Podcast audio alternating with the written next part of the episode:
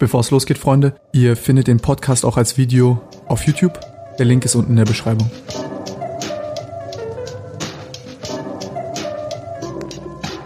Was geht ab, Freunde? Ich bin's Tim. Willkommen zum neuen Podcast. Und zwar habe ich heute äh, Marian Schreier hier. Du darfst gleich reden. Ich gebe dir kurz noch ein ja. kleines Intro. Ähm, wir werden heute über Politik sprechen. Ähm, Marian ist OB-Kandidat in Stuttgart und bevor der ein oder andere von euch jetzt sagt, ey Tim, was zum Fick, wieso machst du jetzt hier Wahlkampfveranstaltungen für jemanden in Stuttgart und warum zum Henker soll mich äh, Stuttgarter Politik interessieren?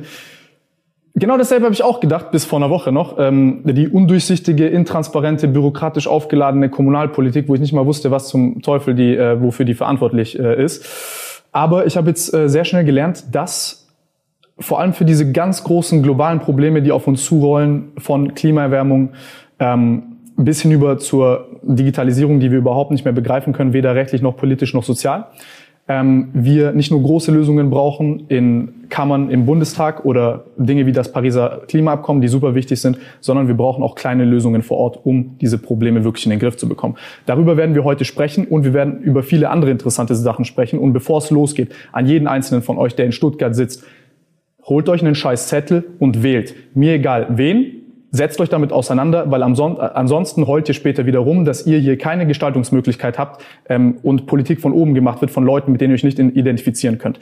Hier ist ein junger Kandidat, guckt euch seine Position an. Es gibt viele andere interessante Kandidaten, guckt euch die SWR-Podiumsdiskussion ähm, ähm vielleicht an, um mal schnell einen Überblick zu bekommen über die Position der Kandidaten, aber beschäftigt euch damit. Es kann wirklich nicht sein, schon wieder, und das ist mein vollkommener Ernst, dass nur alte Leute, die erkannt haben, welchen Wert Politik hat, wählen gehen und ihr nicht, weil ihr denkt, ihr habt, ihr könnt, dass eure Stimme einfach kein, äh, äh kein Wert hat.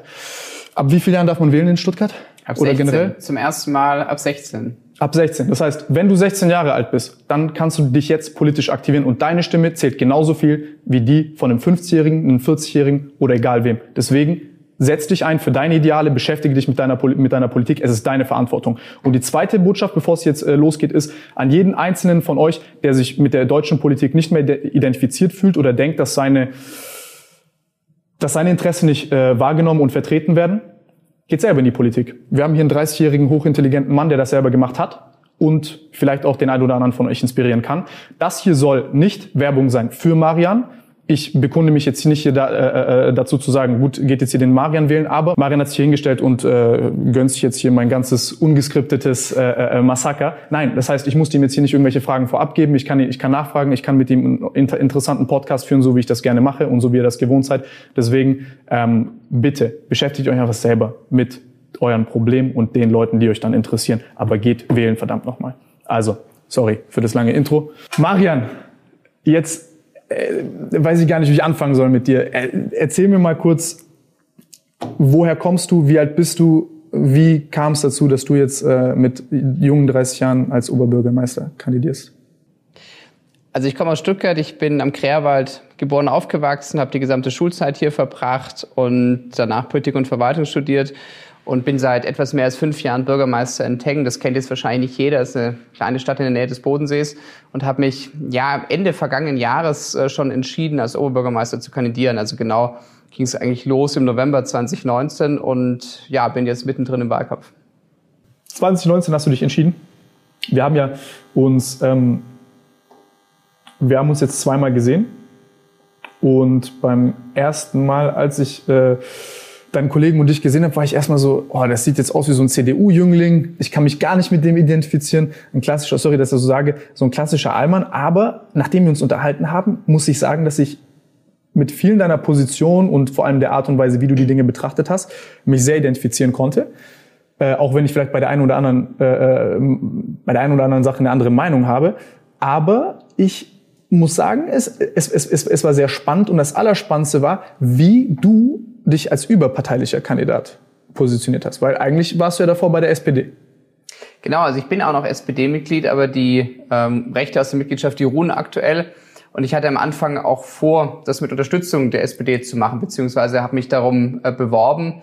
Also das ist eigentlich üblich in Parteien so, dass man äh, sich dann um Unterstützung bewirbt, aber das hat dann nicht so funktioniert, weil ja der Punkt eigentlich war, dass egal was ich versucht hatte, ich da eigentlich immer gegen Wände gerannt bin. Also weil die SPD gar nicht bereit war, da irgendeine Art von normalem Auswahlprozess zu machen. Wieso nicht? Also was war das Problem? Bist naja, du jung? Bist du zu unfähig? Also da muss ich, glaube ich, am Anfang äh, beginnen. Also ich habe erstmal gesagt, okay, ähm, ich habe Interesse, Oberbürgermeister in Stuttgart zu werden, weil es meine Heimatstadt ist, die persönliche Verbindung und ich finde, dass wir hier auch Dinge anders machen müssen, weil die Art und Weise, wie die Stadt organisiert ist und die Kommunalpolitik, die stammt aus einer ganz anderen Zeit. Und habe dann gesagt, okay, ich spreche mit den Verantwortlichen äh, vor Ort und dann wäre so die Erwartung, dass man danach dann eigentlich sagt, okay, man setzt sich mal zusammen und guckt dann, ähm, ja, welche Kandidatur passt eigentlich am besten oder wenn es mehrere gibt, die sich interessieren, dann macht man irgendeine Form von Wettbewerb. Das wäre eigentlich so der klassische Weg. Und das habe ich auch gemacht. Also dass die Parteimitglieder auswählen, wen sie zur Wahl stellen wollen. Genau, da gibt es unterschiedliche Formen, wie Parteien das organisieren, aber im Normalfall sind da immer die Mitglieder mit eingebunden, die dann die Entscheidung treffen. Und das war auch so meine Erwartung. Ich bin auf die Partei zugegangen hier vor Ort und habe mich quasi vorgestellt, habe gesagt, ja, ich kann mir das vorstellen, da zu kandidieren. Und das ging dann aber etwas anders ähm, aus, weil ähm, es gab dann ähm, zwar erste Gespräche, aber das ist immer weiter hinausgezögert worden. Aber was heißt, das ist äh, hinaus, also wenn, wenn ich jetzt als junger Mensch, der äh, sich mal von sich jetzt mal fragt, okay, was für einen Oberbürgermeister braucht man denn in Stuttgart, dann ist es doch erstmal so, dass in, strategisch das gar nicht so dumm ist, mal einen Jungen aufzustellen. Weil wir haben Probleme, die immer, wie soll ich sagen, wo, die, wo ältere Leute den Bezug dazu verlieren und man vielleicht mal auch frischen Wind braucht. Wieso, also warum, warum hat das nicht funktioniert? Also ich, ich kann Ihnen natürlich nicht genau sagen, was da die Beweggründe auf Seiten der Funktionäre waren, aber das hat wahrscheinlich schon damit zu tun, weil man halt festgelegt war auf eine andere Kandidatur.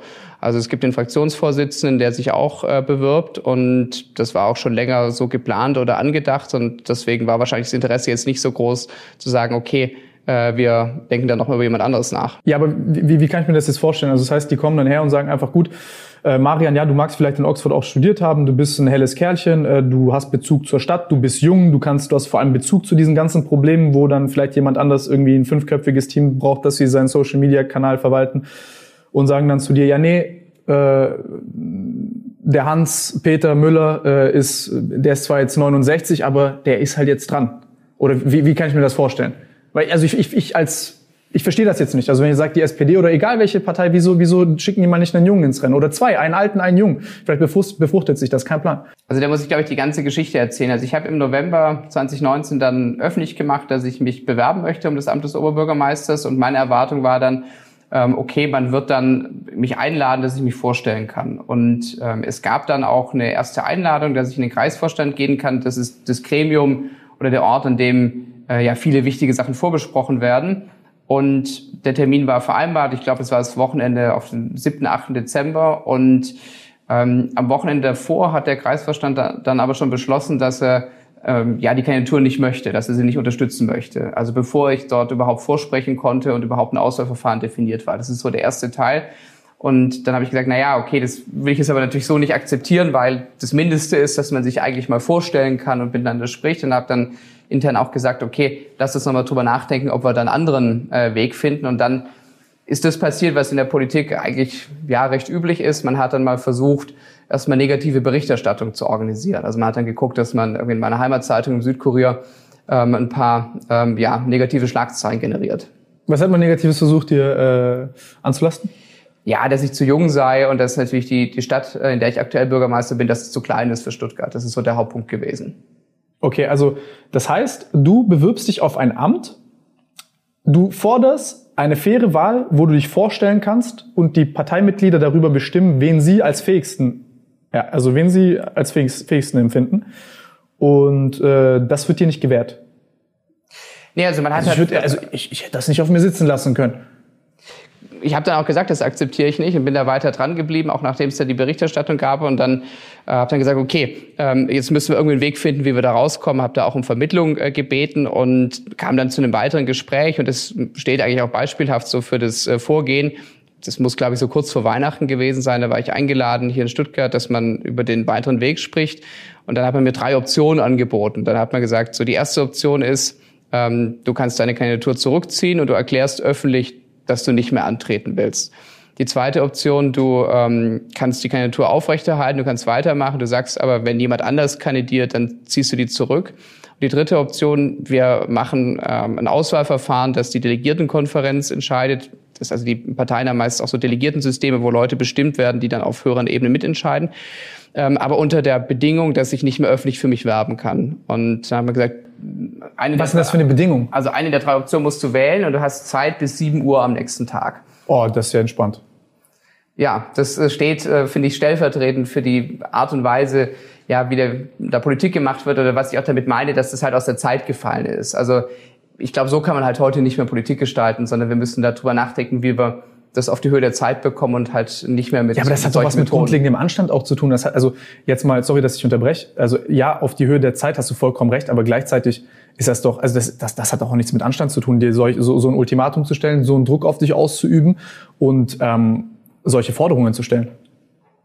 Also ich halte es auch nicht für ein sinnvolles Vorgehen. Deswegen habe ich dann auch ähm, gesagt, ich akzeptiere das nicht, beziehungsweise ich habe einen vierten Vorschlag gemacht. Und zwar, ja, lass doch die Mitglieder entscheiden, so wie wir das in der SPD schon häufiger gemacht haben. Also man hatte wenige Monate davor auf Bundesebene die neuen Vorsitzenden über die Mitglieder wählen lassen. Und das wäre aus meiner Sicht so ein Weg gewesen, um den Konflikt äh, zu lösen, weil das ist ja nicht so unüblich in der Politik, dass man unterschiedliche Interessen hat. Das ist eigentlich ganz normal. Und da muss man einen Weg finden, die, die aufzulösen oder zu klären. Und was da wichtig ist, dass man ähm, halt Wege hat oder Verfahren, die beide Seiten akzeptieren.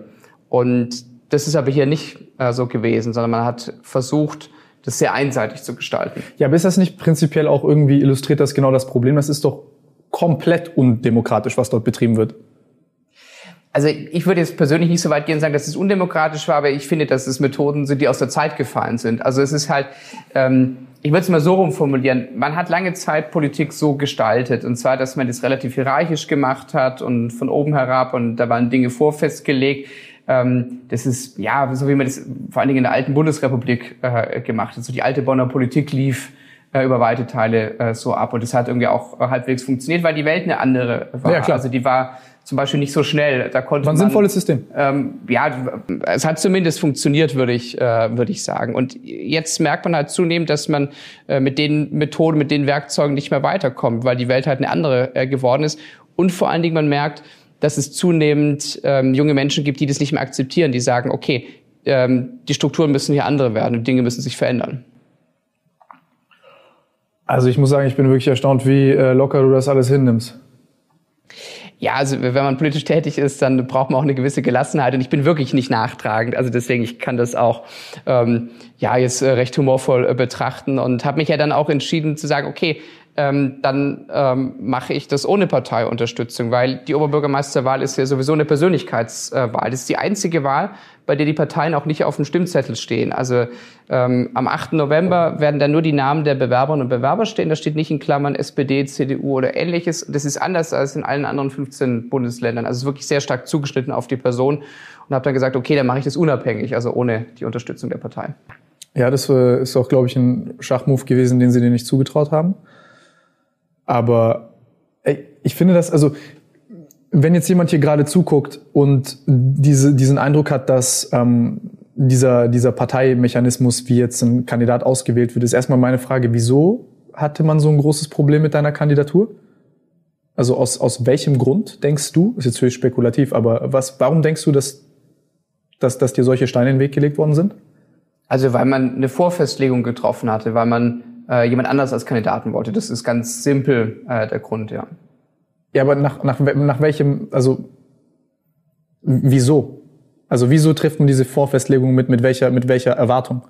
Dass man denkt, das ist jetzt ein viel besserer Kandidat. Also wieso, ja, das, das verstehe ich nicht. Die werden doch irgendwie gesagt haben müssen, ey, also das wird doch irgendwie hinter, hinter verschlossenen Türen irgendwie ablaufen. Die holen dich da ein, laden dich ein, sagen, jetzt pass mal auf, also wir haben eigentlich den hier gewählt, wollen dich jetzt hier nicht so gerne haben, aber wir müssen das nach außen jetzt auch irgendwie verkaufen als Partei. Wir können uns jetzt hier nicht streiten, das kommt nach außen dumm. Ähm, bla bla bla, lass uns doch jetzt mal eine, eine, eine sinnvolle Lösung finden.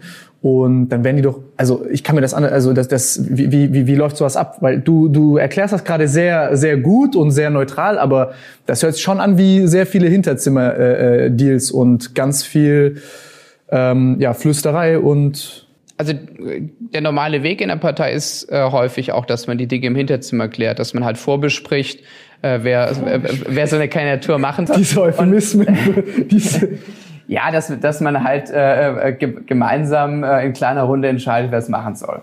Ähm, und das finde ich jetzt auch erstmal gar nicht unbedingt verwerflich, sondern, also, sondern Parteien äh, brauchen Führungsgremien, die eine Richtung auch bestimmen können. Und Personalentscheidungen sind ganz wichtige Richtungsentscheidungen. Und ich würde sagen, früher war das so, dann hat man halt gesagt, jetzt ist es ähm, entschieden worden im Hinterzimmer, jetzt hat man sich da festgelegt und dann wurde das akzeptiert. Dann haben die Leute in der Partei vielleicht ein bisschen gemurrt und da gab es andere, die sagen, ja, das äh, will ich eigentlich nicht so, aber man hat es irgendwie mitgetragen.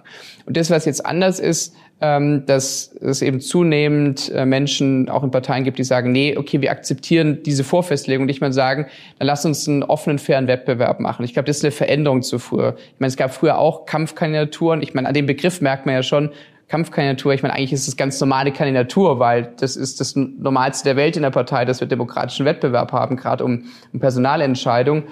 Ähm, und ich, ich glaube, dass wir das zunehmend sehen werden, dass man sagt, okay, wir lassen es einfach nicht mehr so stehen, sondern da muss man das halt klären äh, in der Auseinandersetzung der, der Argumente und jeder wirbt für seine Position und, und für das, was er mitbringt. Würdest du dann sagen, dass diese ganzen Hierarchien, die ein bisschen festgefahren und starr sind, so eine Art Störungsfaktor sind für die richtige Demokratie dahinter? Dass du jetzt beispielsweise technologischen Mittel hast, mit relativ wenig Geld unabhängig einen Wahlkampf zu finanzieren und auch jetzt ohne Abhängigkeit in der Partei stattzufinden? Also ich glaube, das zeigt ja die Defizite auf, die die alten Parteistrukturen haben.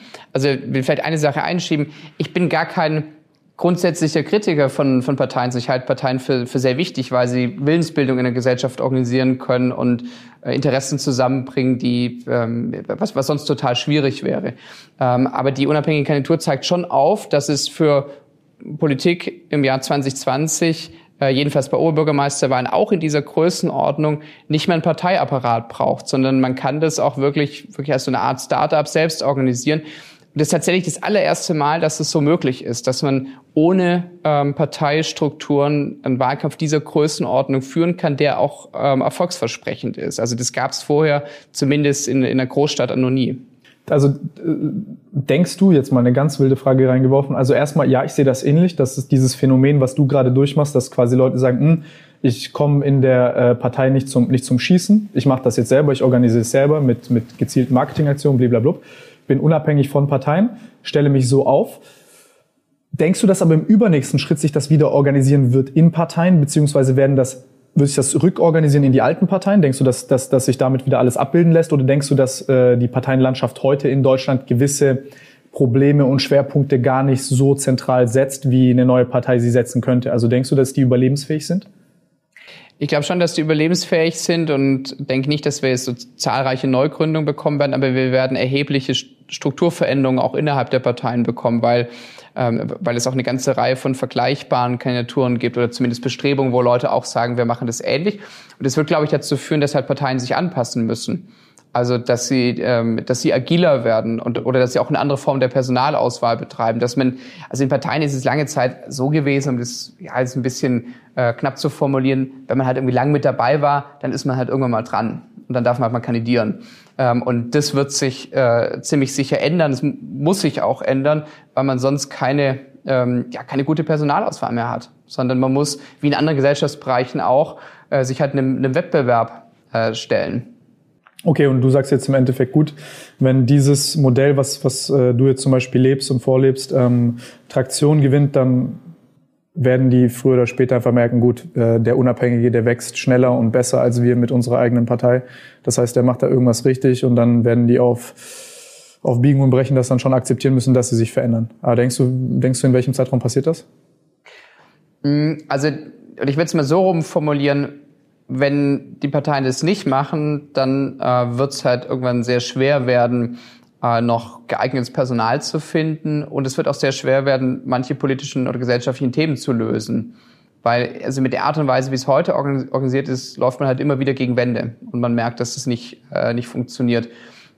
Ich kann das jetzt schwer irgendwie in den Zeitraum packen, aber ich glaube schon, ähm, ja, dass, dass wir da innerhalb der nächsten vier, fünf Jahren auch äh, noch massive Veränderungen sehen äh, werden. Ich meine, insgesamt ist das Parteiensystem und die Parteienlandschaft in Deutschland in einem großen Umbruch in den letzten Jahren äh, gewesen, was jetzt irgendwie die Entstehung neuer Parteien äh, betrifft, die AfD zum Beispiel, aber auch was so die innere Organisation betrifft. Also es ist ja schon erkannt worden, dass, äh, dass Parteien sich verändern müssen, aber das vollzieht sich jetzt nicht so schnell, wie es eigentlich notwendig ist. Aber das sehen wir auch in anderen Gesellschaftsbereichen wo man auch gesehen hat, okay, wir müssen uns verändern, aber man ist da nicht schnell genug. In der Medienlandschaft, äh, das ist ja das beste Beispiel, da haben die allermeisten Medienhäuser inzwischen ja auch erkannt, dass so die alten Geschäftsmodelle nicht mehr funktionieren, aber tun sich noch schwer damit, jetzt irgendwie neue zu finden, die auch wirklich marktgängig sind. Das stimmt. Ähm, ich habe dich, ich hab dich jetzt ein bisschen versucht, auch aus der Reserve zu locken, weil du für mich ein sehr gutes Beispiel bist für eben nicht diese wie soll ich sagen, die AfD ist ja auch, also nennt sich Alternative, aber ist eine Art destruktive Alternative, darüber haben wir gesprochen, als wir da auch äh, spazieren waren, war, du, du bist null verbittert.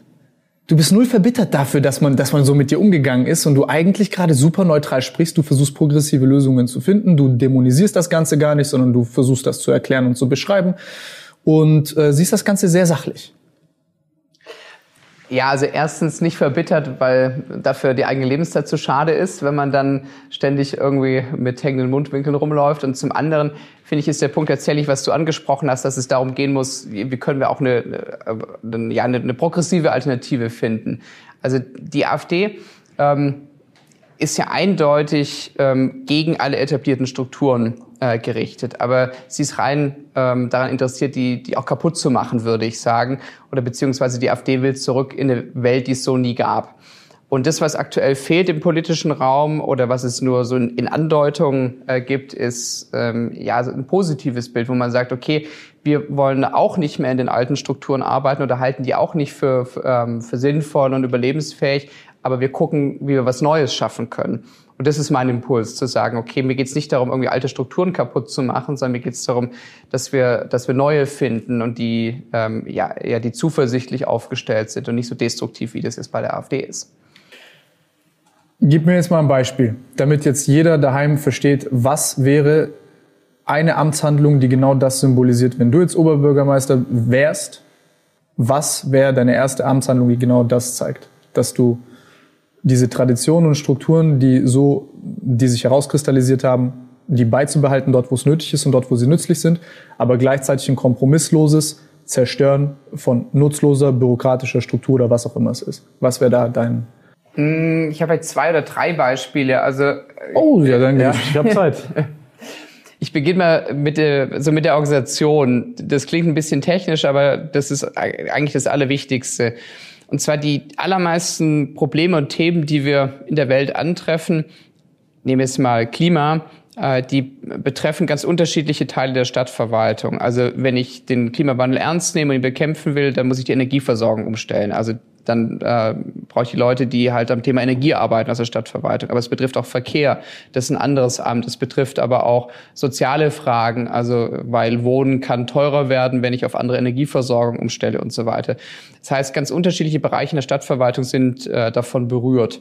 Und heute ist eine Stadtverwaltung sehr versäult. Also in Stuttgart haben wir sieben Dezernate äh, zu unterschiedlichen Themen. Aber wie gesagt, die Probleme draußen, die machen ja nicht an diesen äh, Grenzen ähm, halt. Und ich finde, wir müssen gucken, wie wir da zu neuen Organisationsformen kommen. Und meine Vorstellung wäre, du hast gefragt, was würde ich als erstes machen oder mit als erstes machen, dass wir ja so eine Art Cluster einrichten, direkt beim Oberbürgermeister angesiedelt. Das kann zum Klimawandel sein oder Bekämpfung des Klimawandels. Und die holen sich dann Expertinnen und Experten aus unterschiedlichen Teilen der Stadtverwaltung, also aus diesen Säulen, aus den Dezernaten, und die arbeiten dann an dem Problem zusammen.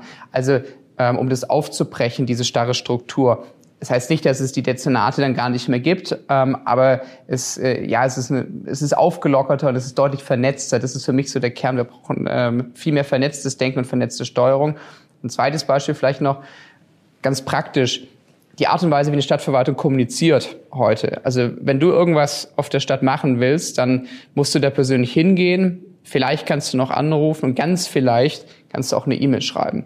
Ähm, und ich finde, wir müssen als Stadtverwaltung uns dort bewegen und kommunizieren, wo die Menschen unterwegs sind. Also zum Beispiel auf WhatsApp. Ich würde schauen, dass wir ein WhatsApp-Chatbot einrichten Und der kann dir mal so die allermeisten Fragen beantworten. Also äh, wenn du äh, bauen willst, dann äh, kannst du dem schreiben, ja, was brauche ich, um meine Gar Garage abbrechen zu können und ähnliches. Das sind alles Dinge, die muss ich mir heute mühsam zusammensuchen auf der Homepage oder ich muss anrufen oder hingehen. Und da, glaube ich, kann man, indem man sich digital auf der Höhe der Zeit bewegt, äh, zu einer anderen Form der Kommunikation kommt. Das ist eher eine Kleinigkeit für in Unternehmen ja schon, schon lange Standard, aber in der Verwaltung oder in der öffentlichen Hand ist es äh, jetzt nicht alltäglich. Das heißt jetzt, um auf das erste Beispiel zurückzukommen, anstatt wenn du jetzt ein Phänomen hast wie Klimawandel, was ähm, dezernatübergreifendes, ein dezernatübergreifendes Problem ist, müsstest du sonst immer anklopfen, das jedem erklären, dann immer so ein bisschen diese starre Denkweise aus, aus ihrem Dezernat übernehmen, ihnen das in ihren, äh, äh, in ihrem, ich, ich soll jetzt nicht, ich habe jetzt ja. kein besseres Wort als beschränkt, ich meine es nicht beschränkt im, im, im negativen Sinne, aber halt in ihrer bisschen zyklopenartigen Art und Weise das zu sehen, nur, nur unter, ihrer, äh, äh, unter ihrer Kompetenz. Und das dann den dreien erklären, diesen drei Dezernaten, und dann mit denen wieder an den Tisch setzen und dann hast du ein mühseliges, äh, also mühselige Kommunikation, die nicht zum gewünschten Ziel führt. So verstehe ich das jetzt. Genau, also jeder arbeitet halt in seinem Kästchen. Derjenige, der Verkehr macht, der guckt sich das alles durch die Brille des Verkehrs an. Und derjenige, der Energie macht, der guckt sich nur Energie an. Und dann hörst Aber, du nur Nein, Nein, Nein. Ähm, naja, oder die, naja, nicht unbedingt, äh, nicht unbedingt Nein, sondern dann, ähm, dann hat der seinen Teil der Aufgabe gelöst und dann schiebt er das rüber und dann macht der andere einen Teil der Aufgabe. Aber für viele Sachen müssen halt alle an einem Tisch sitzen. Weil das, was ich im Verkehr mache, hat dann sofort Auswirkungen aufs Energiethema. Also um es konkret zu machen, ähm, also wenn ich ähm, Verkehr anders organisieren will, zum Beispiel mehr Elektromobilität, dann brauche ich aber auch die Leute aus dem Energiebereich, weil da müssen Ladesäulen sein. Und ich will ja, dass, dass der Strom äh, dann, dass wir da nicht Kohle verbrennen müssen, sondern dass der aus Erneuerbaren äh, kommt. Das heißt, da, da müssen die beiden eigentlich gemeinsam drüber nachdenken und sagen, okay, wie, wie kriegen wir das hin? Und ich brauche dann vielleicht auch noch jemand irgendwie mit dazu, der, der sich mit Digitalisierung auskennt, weil ich ähm, dann, dann Netze brauche, die die Ladeinfrastruktur miteinander verbinden. Und heute schieben die, die Aufgaben oder Themen dann halt immer hin und her und das macht es langsam und ineffektiv. Und ich glaube, das kann man besser machen, wenn wir die an einen Tisch bringen und das ist so die Idee des Clusters. Also im Endeffekt äh, sagst du, okay, du baust eine kleine Taskforce aus äh, verschiedenen Personen aus, dem, aus den jeweiligen Dezernaten, die sich dann dem Problem widmen. Ja. Also ein bisschen so wie normales Projektmanagement eigentlich genau. heute funktioniert in einer normalen Firma. Aber, nur, ja. aber wieso, also jetzt mal, jetzt mal ganz im Ernst, wieso ich bin 25 und habe eine Firma und bin drauf gekommen, more or less, indem ich nach links und rechts geschaut habe, bisschen abgeguckt habe. Ich meine, 95 Prozent ist grundsätzlich immer Imitation von dem, was funktioniert. Ähm, und dann denkst du vielleicht noch ein bisschen was und, und, und fällt dir was ein. Aber also warum, warum ja, aber weißt, was ist das Unterschied immer noch so? Ist? Ähm, der Unterschied ist, dass, äh, dass du dich am Markt äh, bewegst. Ich habe Druck durch den Markt. Das genau, ist meine nächste im Frage Wettbewerb gewesen. mit anderen. Das ist der Unterschied. Und zwar ähm, die Stadtverwaltung, die macht hoheitliche Dinge. Ähm, und die bietet niemand anderes an am Markt. Die darf auch gar niemand anderes anbieten. Und das ist der Grund, warum die öffentliche Verwaltung nicht vom Markt gegangen ist.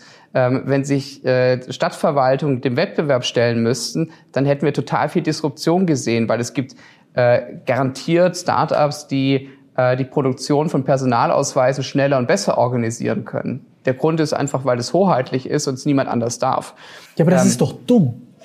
Naja, das hat, das, ich finde, das hat schon seine Begründung, warum wir sagen, es gibt äh, Teile unserer Gesellschaft, die kann nur der Staat oder sta ähm, staatliche Verwaltung organisieren. Also es wäre, ähm, glaube ich, ist kein guter Zustand, wenn wir irgendwie zig Anbieter von Personalausweisen haben. Sondern es gibt halt eine Stelle. ein Standard äh, auch. Äh, ja, ich brauche einen Standard, aber hier brauche ich, finde ich, auch nur eine Einheit, die den ausgibt. Also es kann nicht sein, dass es mehrere Einheiten gibt, die den die Personalausweise ausstellen. Sondern es gibt eine Anlaufstelle, die das macht, und das ist halt immer die die Wohnortgemeinde. Nur wir wir müssen jetzt gucken, und das ist wirklich eine Form von ähm, von einem anderen Mindset, was wir da brauchen, dass wir vieles von dem, was, was du richtigerweise als Projektmanagement zum Beispiel beschrieben hast, dass wir das auch in die öffentliche Verwaltung äh, bekommen. Also, und vieles davon ist wirklich nicht, das ist nicht neu oder besonders, ähm, aber es ist halt in der öffentlichen Verwaltung heute nicht, äh, nicht üblich. Und das ist der, der Kulturwandel, den ich meine, dass die Art und Weise, wie die Verwaltung heute organisiert ist, aus einer ganz anderen Zeit stammt. Und deswegen ist es von meiner Seite, das ist auch gar keine Kritik an den Beschäftigten. Also ich äh, bin großer äh, Fan des öffentlichen Dienstes. Das sind super engagierte und kompetente Mitarbeiter und Mitarbeiter. Aber die arbeiten in Strukturen, die, die es eigentlich gar nicht zulassen, zu effektiven und schnellen Ergebnissen zu kommen. Ja, das ist, glaube ich, auch das große Problem. Also, ja, und das wird ja auch selbst mit äh, so einer Struktur, wie du sie vorschlägst, immer noch nicht so, dass du jetzt hier äh, äh, fünfmal schneller wirst. Die Probleme sind auch gigantisch. also genau, es geht erst erstmal gar nicht so sehr um, um schneller werden, sondern es geht in einigen Bereichen eigentlich nur darum, dass wir sie überhaupt noch lösen können. Also ich bin überzeugt, dass wir manche Sachen mit den alten Strukturen gar nicht mehr lösen können, sondern wir laufen ständig gegen Wände. Äh, es gibt immer ein Symptom dafür. Ähm, was, was, was, äh, worüber wir auch gesprochen haben, ist, als diese SWR-Doku, äh, nicht Doku, sondern diese, diese, diese Podiumsdiskussion, als ihr dann da wart und dann haben die Leute die ganzen Themen vorgeschlagen und bliblablub. Aber Digitales in der Kommune wurde überhaupt nicht besprochen. Ja. Also null, null, null. Keiner, keiner hat darüber ja. gesprochen.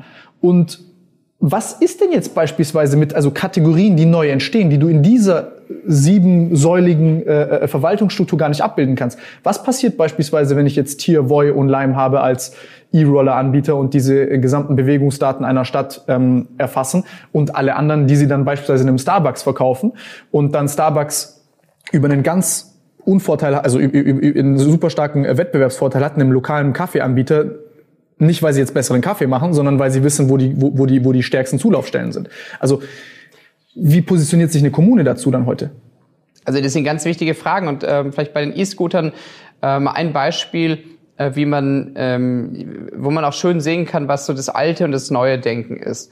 Und zwar, die E-Scooter sind ja so vor anderthalb, zwei Jahren in vielen deutschen Großstädten eingeführt worden, auch in äh, Stuttgart und in anderen ähm, Städten und man hat dann das in ganz vielen Städten über Nutzungsvereinbarungen geregelt. Das heißt, die Verwaltung hat sich mit den Anbietern zusammengesetzt und hat gesagt, so wir definieren ein paar Bedingungen, die ihr erfüllen müsst, wenn ihr bei uns die Rolle abstellen wollt. Also zum Beispiel, dass man an gewissen Plätzen die nicht abstellen darf. Ähm, das ist total viel Papierkram, das sind Dutzende Seiten Verträge, es ist hochaufwendig, äh, viele Juristen mit beschäftigt. Ähm, und das ist aus meiner Sicht ein Beispiel fürs alte Denken. Es gibt aber Städte, die haben das anders gemacht, also konkret Ulm die haben auch gesagt, ja, es gibt Orte, da wollen wir nicht, dass sie abgestellt werden. Das regeln wir aber nicht über Papier, sondern wir setzen uns mit den Anbietern zusammen und sagen denen, ihr regelt technisch, dass ihr die dort, äh, dass man die nicht abstellen kann. Also am Ulmer Münster zum Beispiel da will man vielleicht nicht Dutzende E-Scooter haben, weil es irgendwie nicht gut aussieht auf dem Vorplatz. Und ich kann den dort gar nicht abmelden. Also wenn ich den fahre, den, da kann ich mich nicht abmelden. Und klar, niemand stellt den dort ab, weil wenn die, die Uhr weiterläuft, äh, ich weiter bezahlen muss, dann lasse ich den da nicht stehen oder, äh, oder liegen. Und das halte ich für, eine, ähm, für ein Beispiel für das neue Denken. Also ich kann das viel, viel klüger lösen. Ich brauche da nicht 40 Seiten Papier, sondern ich kann mich einfach mit denen zusammensetzen äh, und eine technische Lösung dafür äh, finden. Und der, der Kern ist da, glaube ich, dass man äh, so die, die Sichtweise ändert und nicht mehr sagt, wir machen das einfach ähm, von oben herab, äh, top-down, sondern man macht es in Koproduktion. Ich setze mich mit denen zusammen und komme gemeinsam zu, zu einer Lösung. Weil die haben ja auch ein Interesse. Die wollen ja, dass die Roller in Ulm fahren ähm, und ähm, sind sicherlich bereit, da das auch technisch äh, zu machen, wenn man denen sagt, okay, das ist das Problem, was wir gemeinsam lösen. Aber wieso auch diese Strukturverliebtheit? Das ist so ein bisschen diese Zirkelschlusslogik aus der Bibel. Ähm, ja, wir müssen, wir müssen das so machen, weil so steht es im Gesetzestext geschrieben und äh, deswegen ist das auch unangreifbar. Also ich meine, letzten Endes kommt es ja auch selber hinaus, wenn ich eine Karte nehme und sage, okay, der kann dort technisch nicht abgeriegelt werden und ich grenze es auf einer Karte ein, anstatt dass ich jetzt dort 3000 Juristen beschäftige gefühlt und ähm, also wieso, wie, also wie, wie, was, was macht man da jetzt? Naja, weil das ist die, das ist eben die, die Sichtweise oder ähm, die, das Denkmodell, was in der Verwaltung eingeübt ist. Äh, die, dass man das über Verträge oder über Nutzungsvereinbarungen äh, macht. Das hat auch viel mit der, mit der Ausbildung zum Beispiel äh, zu tun. Also das, genau, das meine ich. Was machst du jetzt praktisch, wenn du da hingehst und 30.000 Leute arbeiten und die genau mit diesem, mit dieser Art und Weise des Denkens dort arbeiten? Wie brichst du das? Vielleicht ein Satz auch zu dem Thema Ausbildung. Das allererste, was man im Verwaltungsstudium lernt, ist ähm, abzuprüfen, wer zuständig ist. Ähm, und wenn ich nicht zuständig bin, ist es super, weil dann kümmert sich irgendjemand anders drum. Ja. Das ist aber ähm, das ist nicht nur dort so. Ähm, das ist aber in der realen Welt äh, oder in unserer hochvernetzten und schnellen Welt keine praktikable Herangehensweise mehr, weil Bürgerinnen und Bürger interessieren sich nicht dafür, wer zuständig ist. Sie wollen, dass die Sachen gelöst ähm, werden. Jetzt zu der Frage, wie kann man es anders machen? Also ich meine, das ist ein Kulturwandel, über den wir sprechen. Den kann ich nicht verordnen und es geht auch nicht innerhalb äh, von, von drei, vier Jahren, sondern es ist ein längerer Prozess. Also ich finde, es beginnt erstmal ähm, damit, dass man eine andere Kommunikationskultur in der äh, Verwaltung hat. Das heißt, dass man als Oberbürgermeister äh, oder Oberbürgermeisterin einen intensiven Austausch mit allen Amtsleitungen äh, pflegt. Und äh, ich würde es so machen, dass man mindestens alle vier oder fünf Wochen zusammenkommt und denen auch darlegt, was so die eigenen Schwerpunkte sind. Und umgekehrt hört man dann auch ein bisschen so, was im Haus los ist. Und das andere ist, man muss es vorleben. Ähm, also für mich äh, ist äh, Digitalisierung irgendwie kein äh, Thema ferner liefen, sondern ich bin damit aufgewachsen. Und das muss man in der Verwaltung auch darüber kommunizieren, dass man selber auf den Plattformen unterwegs ist oder dass man es selber, selber nutzt und damit keine Schwierigkeiten hat. Also ich finde, ähm, Führung in der Großstadt ist auch ganz viel Kommunikation. Ähm, und das muss äh, von der Stadtspitze äh, ausgehen. Und der dritte Punkt ist, den es braucht, man muss dann sehr schnell Projekte machen, ähm, in denen man auch konkrete Erfahrungen äh, sammelt. Also nicht nur große Strategiepapiere. Also ich bin kein, kein Anhänger davon, dass wir so äh, riesige Digitalstrategien machen. Also es gibt in Deutschland ähm, einen Überfluss an Digitalstrategien, äh, aber äh, eine totale Armut an digitalen Lösungen. Und ähm, ich habe diesen Tank zum Beispiel so gemacht, dass wir dann an einem Projekt mal konkret geschaut haben, wie können wir Bürgerservices digitalisieren. Und darüber haben dann Verwaltungsmitarbeiterinnen und Mitarbeiter auch eine andere Sichtweise kennengelernt, weil sie es konkret erfahren konnten und nicht nur in irgendeiner Digitalstrategie gelesen haben. Das heißt, du forderst dann auch aktiven äh, äh, Umgang mit den Technologien, anstatt einfach nur äh, darüber zu sprechen mit einer gigantischen Distanz. Siehst du das auch als Problem in äh, Mitstreitern bei dir, dass die vielleicht so alt sind, dass sie nur von oben herab über diese Dinge sprechen können, ohne sie selber anzuwenden und zu verwenden jeden Tag? Also ich will da gar nicht die Mitbewerber, Mitbewerber bewerben. Also ähm, ich glaube, das ist auch nicht unbedingt nur eine Altersfrage, sondern es, ähm, das macht es natürlich einfacher, wenn man damit aufgewachsen ist, so wie das jetzt bei mir der Fall ist. Aber es ist eine Frage, ob ich halt auch bereit bin, mich da, da einzuarbeiten und vor allen Dingen halt zu verstehen, dass Digitalisierung ähm, ein absolutes Querschnittsthema ist. Und für mich ist es eine andere Art und Weise zu denken. Also ich äh, finde, es beginnt zum Beispiel mit der Nutzerorientierung, dass ich nicht mehr die Dinge nur aus der eigenen internen Logik mache, sondern dass ich gucke, was sind eigentlich die Bedürfnisse der, der Nutzerinnen und Nutzer. Und zum Zweiten, dass ich ähm, dass ich agil bin, also dass ich nicht immer warte, bis ich die 100%-Lösung habe, sondern ich gehe einfach mal an den Start, auch wenn es nur 70, 80% fertig ist und entwickle es dann quasi im Flug weiter. Also das sind für mich irgendwie so zwei wesentliche Merkmale, was Digitalisierung ähm, äh, ausmacht. Das ist, glaube ich, für jemand, der damit aufgewachsen ist, einfacher zu, zu verstehen, was, ähm, was da die, die andere Logik ist. Ja, so ein bisschen diese iterative Vorgehensweise, auch genau. wenn das jetzt ein sehr stark inflationärer Begriff ist, äh, womit man sich dann auch so in so eine Projektmanagement-Hölle manövrieren kann, dass man nie fertig wird, was ja auch so ein äh, äh, ähm, Kernmerkmal ist von diesen digitalen Dingen. Aber ähm, eben auch das zeigt, dass wir diese 100%-Lösungen und diese diese äh, super risikoaverse Art, dass wir mit der nicht weit kommen bei diesen digitalen Lösungen. Also das ist auch ein bisschen mein persönliches Problem gefühlt bei all dem ist, dass man immer versucht, irgendwie die perfekte Lösung hinzubekommen und dass man dadurch auch super viel Geschwindigkeit verliert. Also jetzt könnte man auch sagen, dass es antidemokratisch ist, aber also als, jetzt nenne ich es mal als Unternehmer am Markt, ich kann mir das nicht leisten. Also ich kann mir nicht, ich kann nicht warten, bis alle meine ja. 15 Leute sagen, ja, wir sind uns jetzt alle einig. Also, und wie, wie siehst du das? Also ich sehe das auch als bei jetzt, wenn wir mal bei der, wenn wir jetzt mal bei der, bei der Sache bei, mit den, mit den Leimrollern und bei denen mit den Bewegungsprofilen. Also gut, mein, meine, mein Standpunkt da ist, das gehört demokratisiert und ich finde, dass jeder diese Daten verwenden soll. Wenn wir ja. jetzt mal von kommunaler Ebene auf globale Ebene gehen, dann sehen wir, wie Amazon solche Daten missbraucht auch um selber sich natürlich aggressiv die Wertschöpfungskette einzuverleiben, indem sie sagen, gut, wir haben jetzt den Vertrieb, das ist das allerkomplizierteste, Produktion kriegen wir easy hin, wir klauen die Ideen von anderen Menschen und ähm, setzen die dann um in unserem eigenen Marktplatz und sie werden selber zum Markt. Und äh, solche Dinge, diese globalen großen Probleme, ähm, wir können ja die ganze Zeit, das habe ich auch eingangs erwähnt, wir können ja die ganze Zeit darüber sprechen, wie wir die jetzt global lösen und wie wir die im Bundestag lösen, bliblablub. Ähm, und jeder will auf ZDF und im Fernsehen sehen, wie eine heiße Bundeskanzlerkandidatur da ist und die gesamt Deutschland darüber spricht. Aber die Dinge, die komplett vernachlässigt werden, wo ich selber auch gedacht habe bis vor zwei Wochen, äh, wo ich gar nicht so gesehen habe, ist, was machen wir vor Ort? Also wie ja. lösen wir diese großen, gigantischen Dinge im Kleinen? Weil genauso ist es im Unternehmen auch. Ich brauche auch, es ist auch teilweise die Summe der kleinen Lösungen, die diese großen Dinge ähm, ähm, ähm, löst, tatsächlich.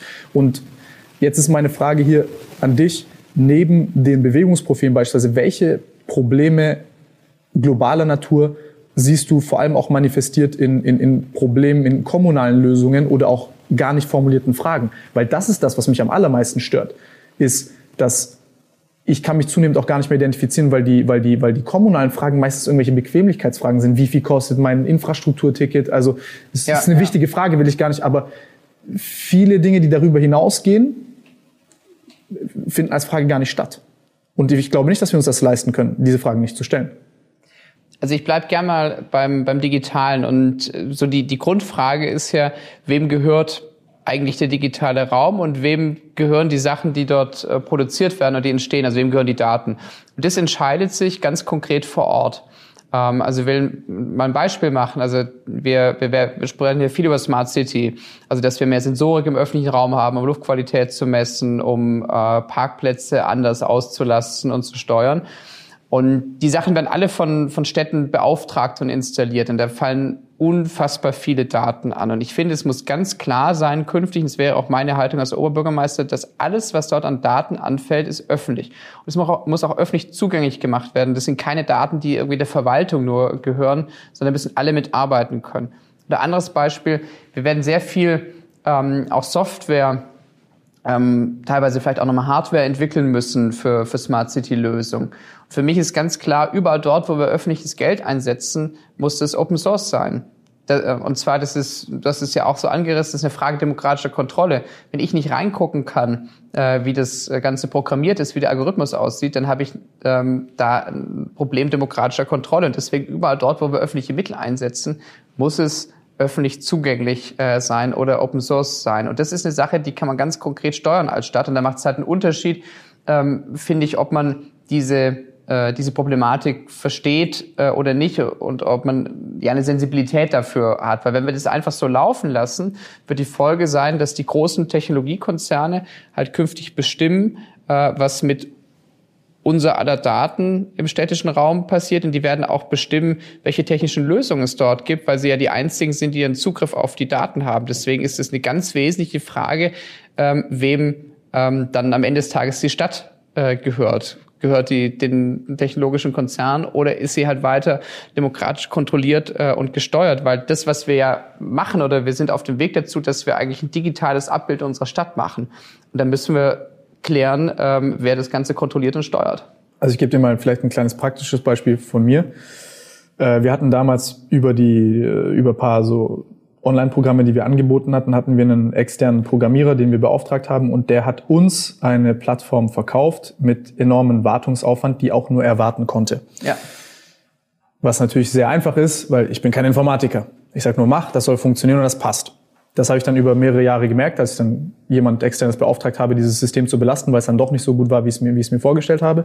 Das hat dann letzten Endes dazu geführt, dass ich gemerkt habe, okay, wenn ich digital sein will, ich brauche einen Informatiker in meinem Unternehmen, der ähm, schaut, dass mir jetzt hier kein Schwachsinn erzählt wird.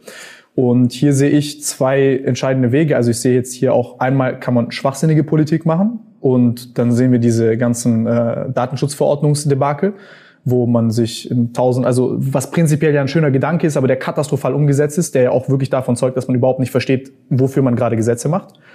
Ähm, oder auf der anderen Seite die komplette Naivität und Kompetenzlosigkeit, weil wenn du mit einem Technologiekonzern am Tisch sitzt und verhandelst und über diese Dinge sprichst und dich von denen beraten lässt und du hast keine Ahnung, worüber du gerade sprichst, die fressen dich. Und genauso diese Städte. Und siehst du hier, dass die Kommunen grundsätzlich oder Deutschland auch als Ganzes ähm, kompetenzmäßig gut genug aufgestellt ist? Nein, das sind wir aktuell sicherlich noch nicht. Also und zwar, weil äh, uns da, ich würde mal sagen, erstmal das Verständnis äh, dafür fehlt, dass es total relevante Fragen sind. Also heute ist es ja so, dass die Technologiekonzerne die kommen dann und die klopfen an und sagen, wir bieten euch eine Lösung an, die macht ähm, euch das Leben einfacher, weil der Verkehr schneller fließt oder weil, ähm, weil wir für euch die, die Parkplatzsuche organisieren, indem wir ein Parkleitsystem machen. Und das klingt ja auch erstmal irgendwie attraktiv, wenn jemand sagt, okay, ich habe hier eine fertige Lösung.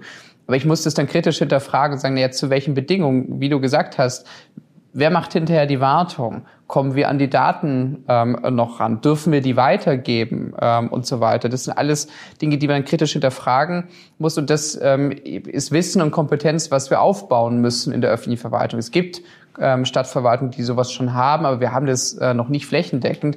Und da sind wir wieder an dem Punkt, das muss man vorleben. Also ich muss in der Stadtverwaltung auch sagen, das ähm, ist ein Thema, was, was mir wichtig ist und ich will, dass ihr daran arbeitet und ich befähige euch auch, ich schule euch äh, oder ich gucke, dass wir die besten Experten und Experten ähm, herholen, die diese Dinge gemeinsam äh, mit euch erarbeiten. Aber das, das muss eben, ähm, es, es braucht dieses äh, Bekenntnis von der, von der Stadtspitze, dass das ein relevantes Thema ist und dass es nicht nur irgendwas ist, was nebenher läuft. Also ich finde, wir, wir führen, Wieso wird nicht darüber gesprochen dann? Warum?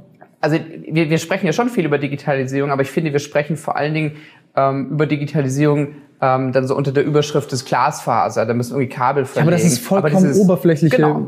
Floskelschmeißerei das ist die Grund, das ist die Grundvoraussetzung, dass es überhaupt irgendwie äh, läuft. Und wir haben ja schon äh, mit diese äh, Basic-Infrastrukturprobleme, dass wir noch kein Glasfaser haben. Also in Stuttgart sind nur drei Prozent aller Haushalte mit Glasfaser versorgt, was eigentlich unvorstellbar äh, ist. Aber man, man muss eben verstehen, dass äh, Digitalisierung in erster Linie kein technisches Thema ist, sondern es ist eine Frage von Kultur und Organisation und wirft ganz viel gesellschaftliche äh, Fragen äh, auf und ja, Fragen von, von Kontrolle äh, wem äh, am Ende die Dinge auch gehören. Ähm, das muss ich auch sagen, kurz vielleicht ein kleines lobendes Wort. Ich finde ich finde das extrem angenehm, dass du diese, äh, normalerweise bin ich von Politikern immer gewohnt, dass sie Schuldzuweisungen nach links und rechts schieben und sagen, das ist dem seine Schuld, das ist dem seine Schuld, der macht das so falsch und der so. Und du sagst einfach, nein, hier passieren Fehler, das ist menschlich und das ist normal, man muss das besser vorleben, das sind große Probleme, die auf uns zurollen und äh, sehr schwer, sich denen zu stellen. Also finde find ich äh, wirklich angenehm. Also finde ich wirklich, wirklich sehr angenehm.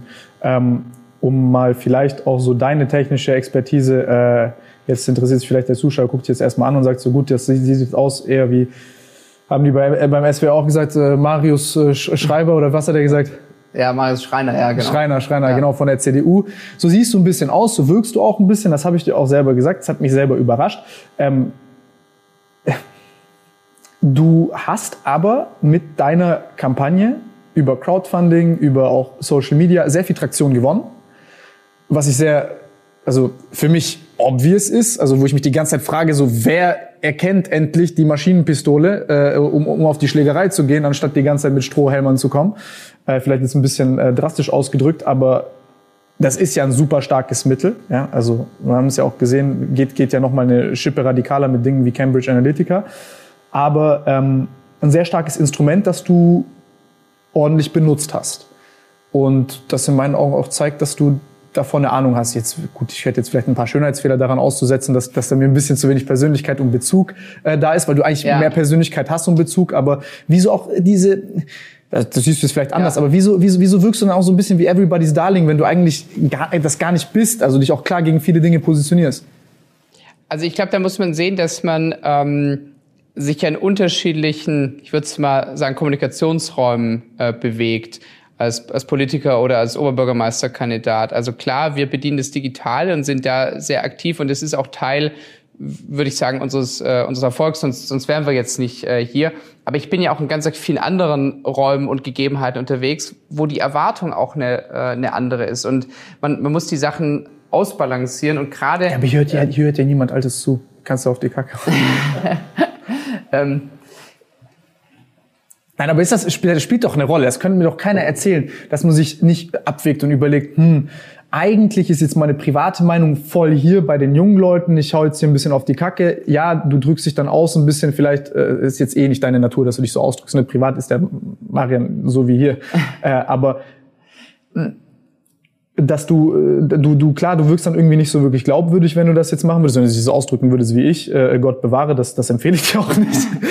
Aber äh, an paar Stellen fehlt mir das. Also ich als junger Mensch, auch der grundsätzlich Bezug sucht in der Politik, es ist mir einfach viel zu viel Gelaber um den heißen Brei und, und mir fehlen klare Ansagen.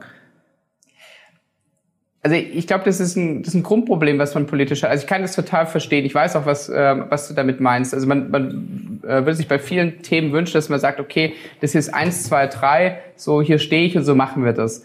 Äh, die, das ist utopisch. Ähm, naja, also das, das kann man schon so machen, aber das Problem ist, was man, finde ich, mitdenken muss, wenn man tatsächlich auch ähm, weiß, dass man dieses Amt äh, dann am Ende äh, vielleicht auch ausüben muss. Wie, wie gehe ich, wie, wie geh ich damit dann um und wie setze ich das dann auch um? Also das ist der, der Teil, den, den wir immer auch mitdenken äh, müssen. Also klare Botschaften sind wichtig, aber ich muss ja dann auch wissen, wie, äh, äh wie holt mich das dann vielleicht im Amt später ein, ähm, wenn das... Das soll keine leeren Versprechungen machen. Genau, also weil ich, also mein Stil jedenfalls ist, ich will in dem Wahlkampf nichts äh, versprechen oder ankündigen, von dem ich weiß, okay, das klappt hinterher vielleicht äh, nicht.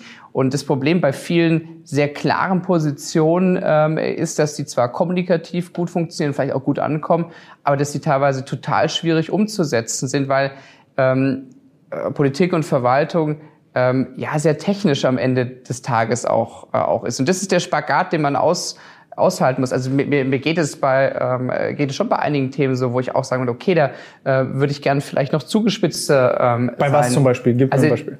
Bei der Frage des Klimawandels ähm, ist vollkommen klar, dass wir super schnell handeln müssen. Also wir wissen äh, aus der Wissenschaft, dass wir noch acht oder neun Jahre Zeit haben, ähm, um wirkungsvolle Ma äh, Maßnahmen zu ergreifen, um das Pariser Klimaabkommen ähm, äh, umzusetzen. Ähm, und natürlich wäre die naheliegendste Sache, dass wir sagen, okay, jetzt machen wir das irgendwie 2028, 2029.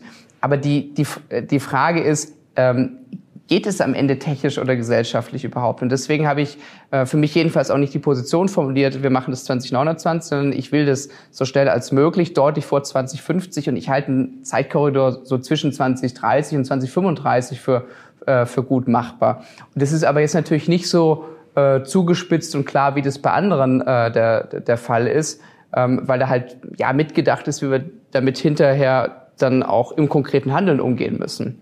Was heißt das für dich jetzt zum Beispiel, was Klimawandel angeht? Angenommen, du wirst jetzt ins Amt gewählt, was bewertest du da für Stuttgart vor? Also wir müssen äh, uns als erstes um die Energieversorgung kümmern, dass wir da zu 100 Prozent erneuerbaren Energien kommen. Das heißt, dass die Stadtverwaltung selber auch tätig ähm, wird, dass man zum Beispiel mal alle öffentlichen Gebäude, alle Schulen äh, mit Photovoltaikanlagen belegt. Die, die Stadt ist äh, Schulträgerin von über 160 Schulen. Äh, dann geht es um das Thema ähm, Wärme. Also Gebäude ja, stoßen so etwa ein Drittel des äh, CO2s aus. Das heißt, wir müssen gucken, dass die nicht mehr mit, äh, mit Gas ähm, oder mit anderen fossilen Brennstoffen befeuert werden, sondern wir brauchen eigentlich zentrale Wärmeversorgung in den Quartieren. Also man muss sich das so vorstellen, dass ich dann in der Nachbarschaft einfach immer einen Block von Häusern habe äh, und die haben dann halt eine äh, zentrale gemeinsame Heizung und das ist dann Fern- oder Nahwärme ähm, aus erneuerbaren Quellen, also was dann halt äh, idealerweise nicht mehr Gas äh, ist, sondern ähm, das äh, könnte Hackschnitzel sein oder, oder ähnliches, aber da wird es sehr, sehr technisch. Der, der, der Schlüssel ist da, ich habe nicht mehr nur die eigene Heizung je Gebäude, sondern ich habe halt eine zentrale. Das ist so für den Wärmebereich. Und das dritte ist Verkehr, wie wir uns in der Stadt bewegen.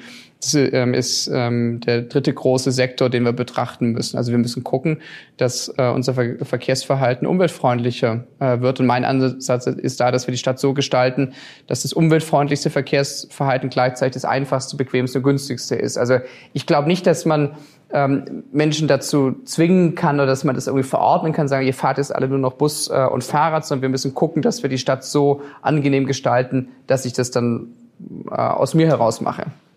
Das heißt, äh, öffentliche Verkehrsmittel müssen einfach mit dem Auto konkurrieren können.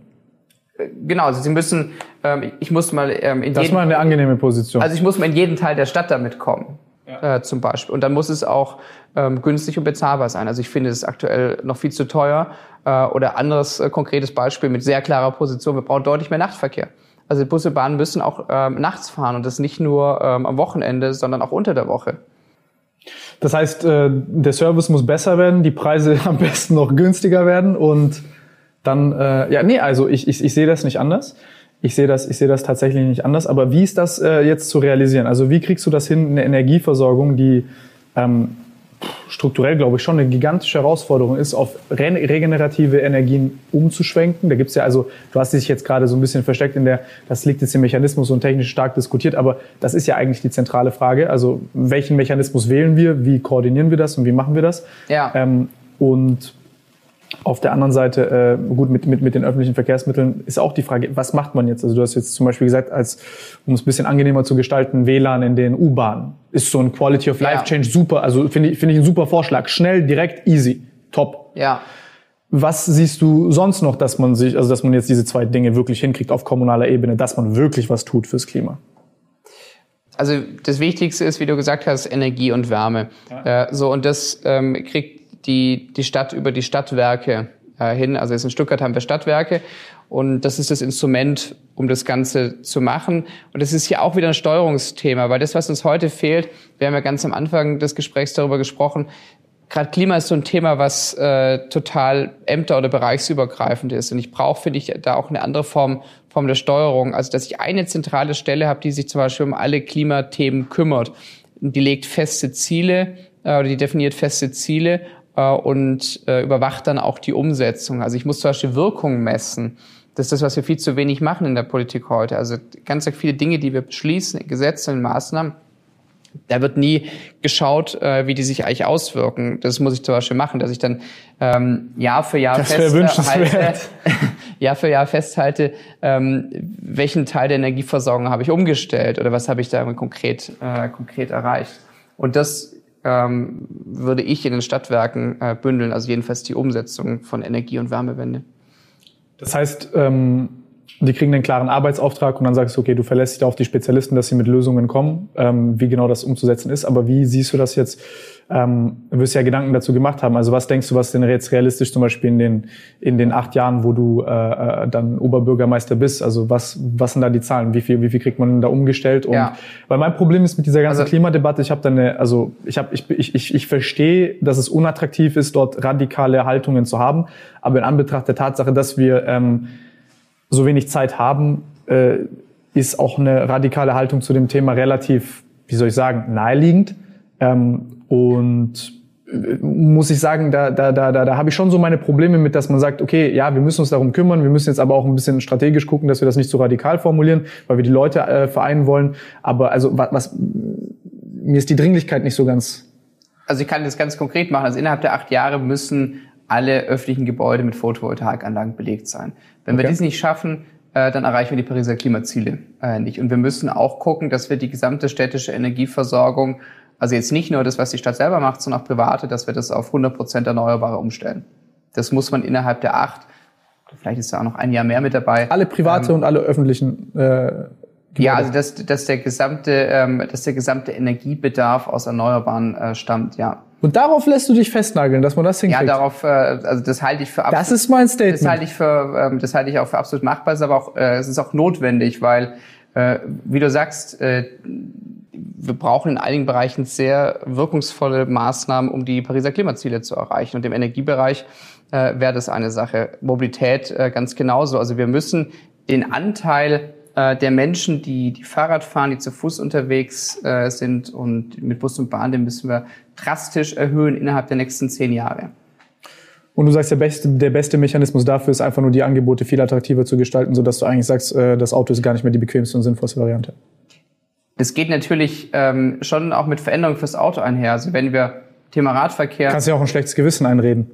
Das machen viele andere auch. Ja, das hatte ich aber und nicht hoffen, für, dass es funktioniert. Genau, das, das halte ich aber nicht für sinnvoll, dass wir das da mit der Moralkeule machen. Aber, äh, aber, aber klar geht es auch mit Veränderung fürs Auto einher. Also wenn ich sichere und durchgängige Radwege haben will, so da ist ja erstmal niemand dagegen. Ähm, dann heißt es aber, dass ich Fläche wegnehmen muss ähm, und von den Autos, entweder Parkplätze oder auch äh, oder auch Straßen und ganz klar, das müssen wir machen und das ist äh, anders auch gar nicht äh, gar nicht zu realisieren. Also wir müssen Fläche umwidmen, dass wir mehr Platz für den Fahrradverkehr äh, haben. Ja? Ja, und das schränkt natürlich äh, Autos an der einen oder anderen Stelle ein. Das muss man auch ganz offen äh, so, so kommunizieren. Also jeder, der für mehr Fahrradverkehr ist und sagt, es geht ohne Veränderung im Straßenraum, äh, der, der hat da keine, keine realistische Position. Okay, das, das, das, das, das ist äh, gut und interessant zu hören. Äh, ja, da gibt's ja auch andere Positionen, die sagen, dass äh, vor allem um Neckar drumherum sehr wenig, äh, sehr zu viele Straßen sind. Äh, das, das ist aber eine Sache, die ich, also das ist ja, also was war Rockenbauch hat das gesagt. Ich muss aber sagen, das würde mich interessieren, wie du dazu stehst. Äh, wir haben jetzt hier, also für alle, die jetzt sagen, äh, Stuttgart hier äh, reden über Stuttgart, ich schalte hier ab. Äh, wir haben in Stuttgart eigentlich einen eigentlichen schönen Fluss, der komplett versifft ist äh, im Moment und an den du auch nicht äh, rankommst, weil drumherum nur Straßen sind. Wie glaubst du, hältst du es für sinnvoll, dass man dort vielleicht die Straßen ein wenig zurückbaut und äh, darauf setzt, das dort kulturell auch äh, anspruchsvoller und attraktiver zu machen? Ja, also ich finde, wir müssen erstmal schauen, dass wir auch kurzfristig da was machen, dass der Neckar erlebbar wird, also wie, so wie Treppenstufen. Ähm, aber ja, wir müssen auch an die Straßen ran. Also ähm, fette Gibbets rauchen am Neckar. ähm, also mindestens mal untertunneln ähm, oder überdecken ja, so dass wir die Stadt wirklich an den Fluss holen können. Also anders wird's nicht äh, wird's nicht gehen. Also bin ich auch dafür, dass wir das so machen. Es gibt erste Entwürfe, die in die Richtung äh, gehen und dass wir da eben nicht mehr die Straße direkt am Neckar haben. Aber was da noch wichtig ist, ähm, aktuell äh, ist der Neckar ja wirklich ein Industriefluss. Es ist total schmutzig, keiner kann und äh, will darin baden, das ist auch nicht erlaubt. Ähm, und um Gottes Willen, da kommst du, kommst du raus wie aus Tschernobyl.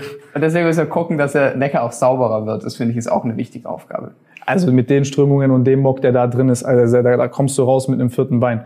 Ähm, Also das, also wenn du den sauberer machst, dann also das, das halte ich sogar noch unrealistischer als das mit den äh, mit den Klimazielen in Stuttgart.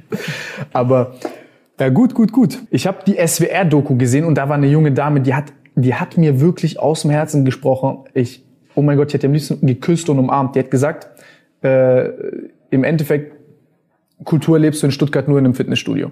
Das ist so treffend formuliert. Nein, wirklich, macht euch da alle drüber lustig. Es ist aber echt so. Du hast, du hast in Stuttgart vielleicht der Marienplatz, aus dem so ein bisschen was wird, der Westen, der Süden, so a little bit.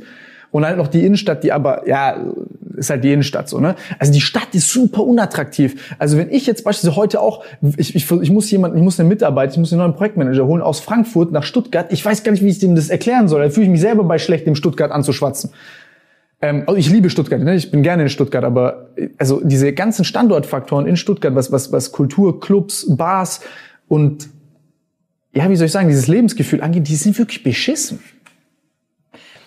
Und vor allen Dingen ist das ähm, ein ganz wesentlicher Faktor, ähm, ja, was, was eine Stadt attraktiv macht und was sie auch wirtschaftlich stark macht. Also für mich ist so dieses urbane Lebensgefühl, was du gerade beschrieben hast, ist ein harter Standortfaktor. Äh, weil Städte im Wettbewerb stehen und wir müssen gucken, dass wir die klügsten Köpfe nach Stuttgart bekommen. Und es geht nur, wenn wir als Stadt einfach sehr attraktiv sind und solche Orte haben. Und also ich, ich teile das. Also ich finde, es gibt eigentlich nur wirklich nur zwei oder drei Marienplatz, vielleicht den Feuersee noch und vielleicht äh, irgendwie den kleinen Schlussplatz äh, noch. Also so als, als Orte, äh, die man als halbwegs urban äh, bezeichnen kann. Und deswegen müssen wir mehr solche urbanen Hotspots äh, entwickeln in den nächsten Jahren. Also Plätze, die Aufenthaltsqualität haben, ähm, wo ich gern draußen sitzen kann, die vor allen Dingen dann auch so eine Mischung äh, an Kultur, Gastronomie etc. haben. Und das ist zum Beispiel was, was die Stadt ganz direkt beeinflussen kann über Stadtplanung, aber auch wenn sie mal ein Gebäude aufkauft, weil sie darüber Mieten absenken kann und dann können auch neue kreative Lösungen äh, entstehen. Und das ist zum Beispiel ein Grund, warum man auch wählen gehen sollte am 8.11., weil sowas beeinflusst äh, die Stadt. Es macht eben einen Unterschied, ob eine Stadtverwaltung, ein Oberbürgermeister sagt, das ist mir wichtig oder das ist mir unwichtig. Das ist vielen, glaube ich, gar nicht klar, dass das äh, sowas an der Stadtverwaltung und am Gemeinderat ähm, äh, hängt. Und wir haben ja äh, leider auch ähm, da, da viele negative Beispiele aus den letzten Jahren in Stuttgart, wo das nicht so gut funktioniert hat. Ganz aktuell das Café Holzapfel, was äh, jetzt schließt, was ja so der Treffpunkt der, der Startup-Szene gewesen ist in Stuttgart, was es zumachen muss. Wieso? Also es hat wohl ähm, auch mit der mit der Mietsituation äh, zu tun und deswegen ähm, kann man sowas nur verändern, wenn die Stadt auch mal sagt, okay, wir sind bereit, ein Gebäude zu kaufen und Mieten abzusenken, dass solche ähm, Orte erhalten bleiben. Aber ist das denn nicht? Also ich frage mich manchmal wirklich, ist das denn nicht offensichtlich, dass das ein Investment ist? Also ich finde schon, dass es offensichtlich ist, aber es ist nicht die, ähm, würde ich sagen, es ist nicht die Mehrheitsmeinung irgendwie in, in der Kommunalpolitik. Aber ja, das ist. Ist da die Angst, dass die Kriminalität steigt dadurch? Das würde mich interessieren tatsächlich, weil mein Bauchgefühl sagt ja. Ja, vielleicht, vielleicht Kriminalität nicht, aber dass man halt irgendwie Probleme mit Sauberkeit und Lärm hat. Ja, sowas äh, spielt sicherlich ähm, eine Rolle. Ja, finde ich jetzt nicht so schlimm. Also es ist für mich in Kauf zu nehmen. Aber äh, wie würdest du das jetzt konkret sehen? Also das heißt, du sagst, okay, äh, äh, Gebäude kaufen, Mieten senken. Wie würdest du die äh, Lagen zum Beispiel auswählen der Gebäude, die du dann über die Stadt kaufen würdest oder die Stadt kaufen würde? Also ich finde, man muss da erstmal ähm, idealerweise in bestehenden äh, Strukturen arbeiten und in bestehenden Quartieren. Also wenn wir es konkret über Stuttgart äh, sprechen, die, die Schulstraße, was ja direkt in der City ist, äh, wo, wo jetzt irgendwie auch Sachen leer stehen, das wäre sowas, wo man ansetzen äh, könnte. Ich glaube, was einem aber klar sein muss, ähm, irgendwie urbane Orte, das ist nichts, was eine Stadt alleine machen kann oder eine Stadtverwaltung. Die kann ja nicht einfach sagen, so jetzt wird es urban und jetzt kommt da die äh, Allein so wie du schon ausdrückst, ähm, sondern, ähm, es, sondern die, die Stadt kann die Voraussetzung dafür schaffen und muss es halt mit den Leuten vor Ort entwickeln. Das heißt, ich muss mich mal mit Gastronomen oder Kulturschaffenden zusammensetzen und sagen, was sind eigentlich Sachen, die ihr hier noch bräuchte. Das, das sind ja meist gar nicht große Sachen. Ähm, es geht häufig eigentlich um Ausstattung im öffentlichen Raum. Äh, Sitzgelegenheiten, Parkbänke, Bäume, Beschattung, Wasser. Nee, ich so meine, es ist ja derselbe Fehler, den du vorhin gemeint hast, wenn jetzt die Stadt auf einmal meint, dass die Stadt da die, das intelligenteste Organ des Handelns ist und sagt, okay, wir haben jetzt hier einen Vorschlag, wie wir die Stadt, wir waren spazieren. Da hast du gesagt, ja, in Stuttgart gibt's keine hippen Orte. da habe ich gesagt, sag das bitte nicht im Podcast. Habe ich auch nicht. Dann glaubt dir das auch keiner mehr. Nein, also, dass, dass, dass, dass der, dass der äh, Marian hier jetzt vielleicht nicht der, die, die Verkörperung ist von dem, was viele Leute hier als cool und wie auch immer empfinden. Äh, mein Gott, das bin ich, bin ich wahrscheinlich auch nicht. Aber ähm, was ich gut finde, ist vor allem diese, diese Kommunikation und die Förderung von Leuten, die so etwas betreiben. Schmunzeln. Nee, das ist, der, das ist der Punkt, das ist besser beschrieben, äh, als ich das habe. Es geht darum, dass man die Leute, äh, die das machen, befähigt und unterstützt. Das ist ja. die wichtigste Aufgabe der Stadt.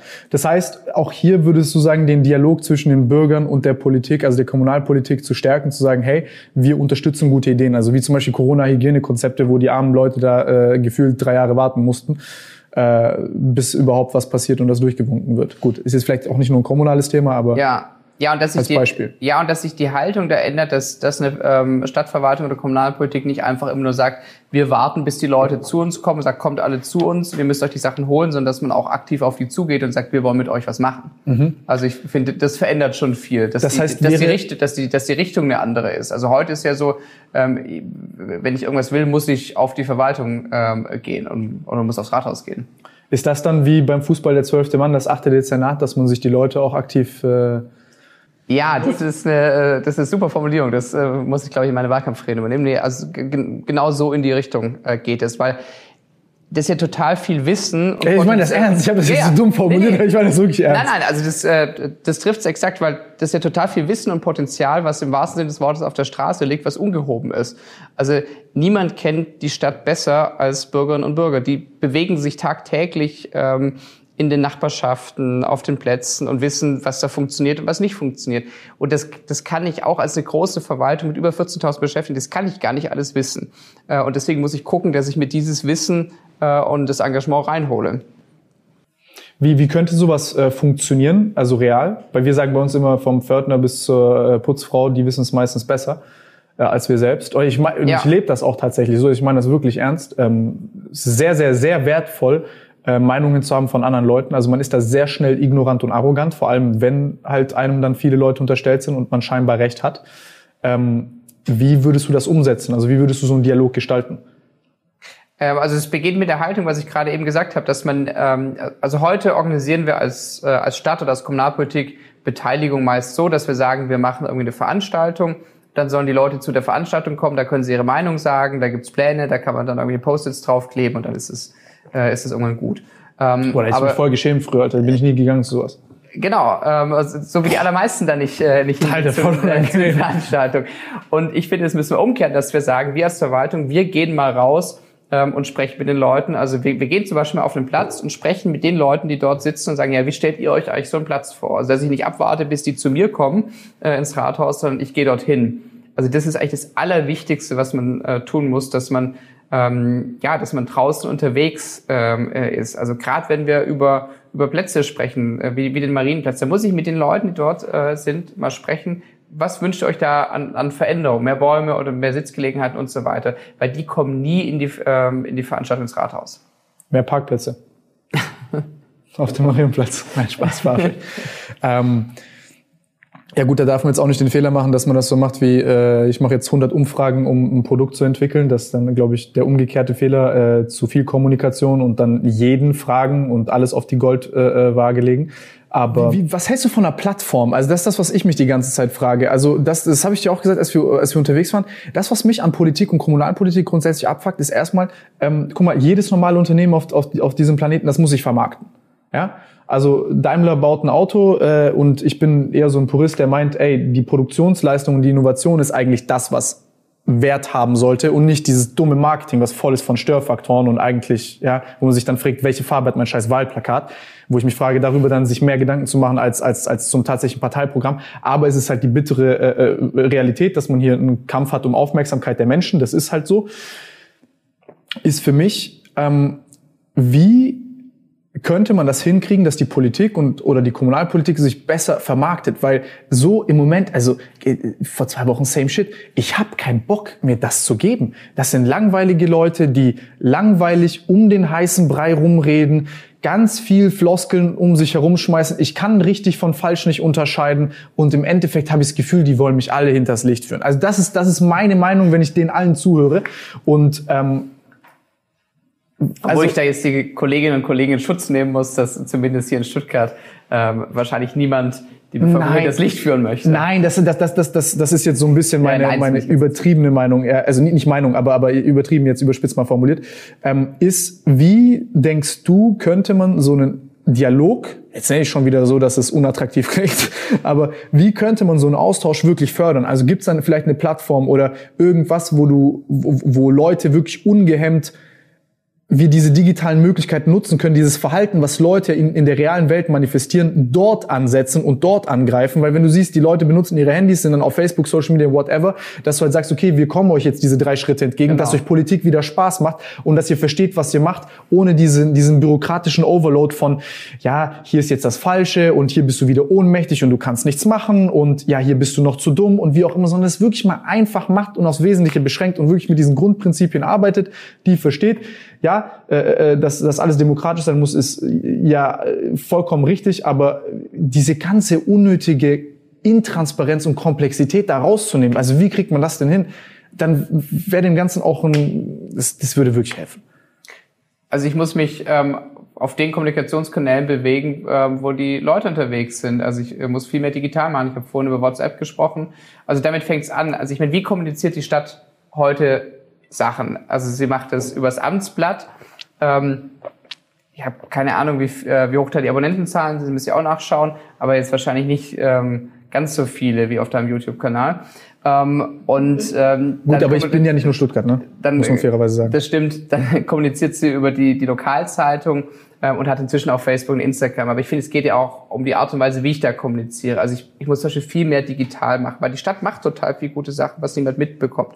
Das andere ist tatsächlich, dass man, du hast von der Plattform gesprochen, drüber nachdenkt, warum richten wir nicht eigentlich digitale Beteiligungsplattformen ein? Und zwar die, die Stadt hat es zwar immer wieder gemacht für Einzelprojekte, aber ich kann sowas Kannst du auch, Meinungsbilder genau, ich kann, so, ich kann sowas auch grundsätzlich einrichten. In Tübingen gibt es zum Beispiel eine App, da kann die Bevölkerung zwei oder dreimal im Jahr zu einzelnen Themen abstimmen. Ähm, das halte ich für total sinnvoll. Warum macht man nicht sowas, äh, dass ich mir einfach mal ein Meinungsbild der Bevölkerung abhole? Also jetzt habe ich irgendwie ein kritisches Thema, was wir diskutieren, und da will ich einfach mal wissen, was die Leute der Stadt darüber denken. Kann ich über die, äh, kann ich über die App machen? Das wäre so ein konkreter Schritt, äh, um das äh, zu verändern. Und dann Thema Transparenz. Hm, wir haben vorhin über Daten gesprochen. Also ich finde, dass die Städte alles, was sie an Daten haben, ähm, auf Portalen zur Verfügung stellen sollten. Und das ist unglaublich viel. Das sind Verkehrsdaten, das sind auch sehr viel unnütze Daten. Also, also von deinem Geschäftshandy alles in die Cloud? das nicht. aber, ähm, aber Verkehrsdaten zum Beispiel, ähm, wo, wo Verkehrsverstöße sind. Andere Städte machen das öffentlich. Da kann man sehen, wo wird am meisten falsch geparkt. Ähm, da kann man dann. Ähm, ah, da kann man dann die die die Parkleute outsmarten. Nice, feier ich, wähl dich. Zum Beispiel, oder du kannst da vielleicht auch äh, Geschäftsmodelle auf der Basis dann entwickeln. Nein, aber ich finde, dass, dass alle, alle öffentlichen Daten mit vielleicht wenigen Ausnahmen äh, grundsätzlich auch öffentlich verfügbar sein sollten auf einem Open Data Portal. Und das verändert die Haltung dann, wenn du sagst, okay, wir machen das von uns aus öffentlich und ihr müsst sie nicht mehr bei uns abholen ähm, das, die zur Verfügung zu stellen. Ja, genau. Und vor allem halt nicht dieses ganze Rumsuchen von, äh, ich meine, allein die Zuständigkeitsfrage ist eine der ineffizientesten Sachen überhaupt, wo ich dann, äh, hier, ich habe keinen deutschen Pass, ne? Äh, deswegen mache ich auch, by the way, diesen Podcast, weil ich hoffe, dass Marian, wenn er gewählt wird, äh, mir hilft beim deutschen Pass, wenn er Spaß. Ähm, aber ich, du, da, da gehst du also zu fünf Leuten und dann ist keiner zuständig für nichts und jeder schiebt sich ja. den schwarzen Peter links und rechts halt zu und dann, ja, da habe ich halt Zeit verschwendet ohne Ende. Ich habe da einfach keinen Bock drauf. Genau, da habe ich ja auch einen Vorschlag dafür, wie man das ändern äh, kann. Und zwar, ich würde künftig im Rathaus einen zentralen Service Desk einrichten und da kannst du hingehen und System anbieten. Ähm, ja, also das gibt's gibt's auch digital dann, aber auch physisch. Da kannst du hingehen, egal was dann äh, Anliegen ist. Wenn du sagst, okay, du willst dich einbürgern lassen, also Stichwort deutscher Pass, oder du willst irgendwie was bauen ähm, egal was, du kannst dorthin gehen und die kümmern sich dann darum, dass das verteilt wird in der Verwaltung. Weil heute musst du wissen, wo, wo du äh, hin musst.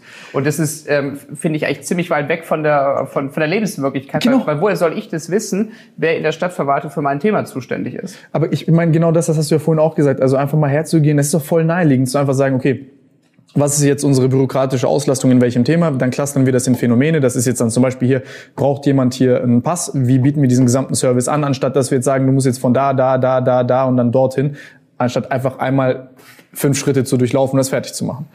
An einer Stelle. Aber das ist, ja, Gut, da haben, haben, wir, haben wir zu Genüge auch drüber gesprochen. Ähm, nachdem du jetzt dieses Problem hattest mit der Partei und die gesagt haben nach dem Motto, gut, das ist jetzt so ein Hinterwäldler, äh, Bürgermeister aus Tengen, der dort, äh, ich meine, auch, auch da krasse Probleme, ne? Ihr habt da irgendwie einen Haushalt von, von, von, von 13 Mio und dann musst du eine halbe Million Miese, die ein Pflegeheim macht, das schließen, diesen, diesen Step zu gehen und dann aber wieder auch zu gucken, wie man äh, so ein Volk bewahrt vor, vor einer kollektiven Depression von einem ja, 25-jährigen ja, ja. äh, äh, Mann, der der jüngste Bürgermeister des Deutschlands. Äh, das ist schon, also jetzt mal Real Talk, auch hier. Ich frage mich, wieso du dich bewirbst auf ein Amt, wo du acht Jahre lang dich versklavst effektiv und am Ende eh nicht alles gut genug gemacht hast. Das ist schon sehr, sehr krass. Also das ist wirklich schon sehr, sehr krass. Ähm, aber um auf die andere Frage zu kommen, ist diese ganze Ignoranz, die die SPD und wahrscheinlich die ganzen anderen auch nicht nur dir gegenüber haben, sondern allen, die so ein bisschen, glaube ich, überparteilich jetzt antreten werden, weil es ein Phänomen ist, das wahrscheinlich jetzt nur noch häufiger vorkommen wird, dass die Leute die ähm, Schärfe von Social Media als Schwert entdecken ist eine Crowdfunding-Kampagne. Normalerweise, die einen machen das ja so jetzt hier 10.000 und aufwärts oder 1.000 und aufwärts nehmen nur Großspenden an, du nimmst Kleinspenden an. Wie, wie, wie habt ihr das organisiert? Wie seid ihr auf die Idee gekommen, sowas zu machen? Ich meine, du hast jetzt wahrscheinlich auch, was hast du ausgegeben? 150.000 Euro oder wie viel habt ihr ausgegeben bisher? So in der Größenordnung wird es am Ende liegen. Vielleicht ein bisschen mehr, hängt davon ab, wie viel wir jetzt an Geld noch einwerben können. 150.000 Euro Risiko, um Oberbürgermeister zu werden und dann acht Jahre äh, dort Rede und Antwort stellen zu müssen. Das ist schon krass. Also die Leute denken, dass, dass, dass, dass wenn du den ganzen Tag in irgendeinem so Ledersessel sitzt, dich dann drehst mit deiner Zigarre drin, Leute anrufst und die ganze Zeit irgendwelche Escorts die hochbestellst. Also ich meine, so eine, meine, meine, meine, meine Kenneck-Freunde würden das jetzt so sagen. Äh, aber das, also, das ist, das ist beachtlich, dass du dir das gibst. Das ist schon krass. Ja, aber weißt du, ich habe ähm, also insgesamt in meinem Leben eigentlich sehr gute und glückliche Bedingungen gehabt. Also ich bin in einem ähm, Elternhaus aufgewachsen, ähm, wo alles intakt war, was ordentlich ähm, ausgestattet ähm, war. Ich habe total viel Glück in meiner Bildungslaufbahn ähm, äh, gehabt, habe ein gutes Studium gemacht und ähm, da ist es natürlich jetzt nicht so nicht der vorgezeichnete Weg. Ich hätte auch irgendwas anderes machen können. Aber ähm, das, was mir wichtig ist, da ähm, ja wirklich einen Beitrag dazu zu leisten, wie halt unsere Gesellschaft organisiert ist, was man halt ein bisschen theoretisch dann als Gemeinwohl bezeichnet. So, das ist das, was mich motiviert. Und in der Kommunalpolitik finde ich, ist da das Reizvolle. Du hast mit wirklich fast allen Themen des Lebens äh, zu tun. Wir haben jetzt über Digitalisierung gesprochen, wir haben über Klima gesprochen, ähm, über ähm, jetzt sage ich es doch, hippe Orte in der Stadt. und dafür, äh, äh, für fast all das ist die Stadt irgendwie mitverantwortlich. Und zum anderen ist es eine total unmittelbare Form, Politik zu machen, weil es von Angesicht zu Angesicht ist. Du entwickelst die Sachen wirklich mit Bürgerinnen und Bürgern äh, zusammen. Und Force. das macht mir, ähm, das macht mir großen ähm, Spaß und äh, ich bin viel, viel lieber äh, Bürgermeister oder Oberbürgermeister einer Stadt, als jetzt als Berater irgendwie in der Weltgeschichte unterwegs zu sein.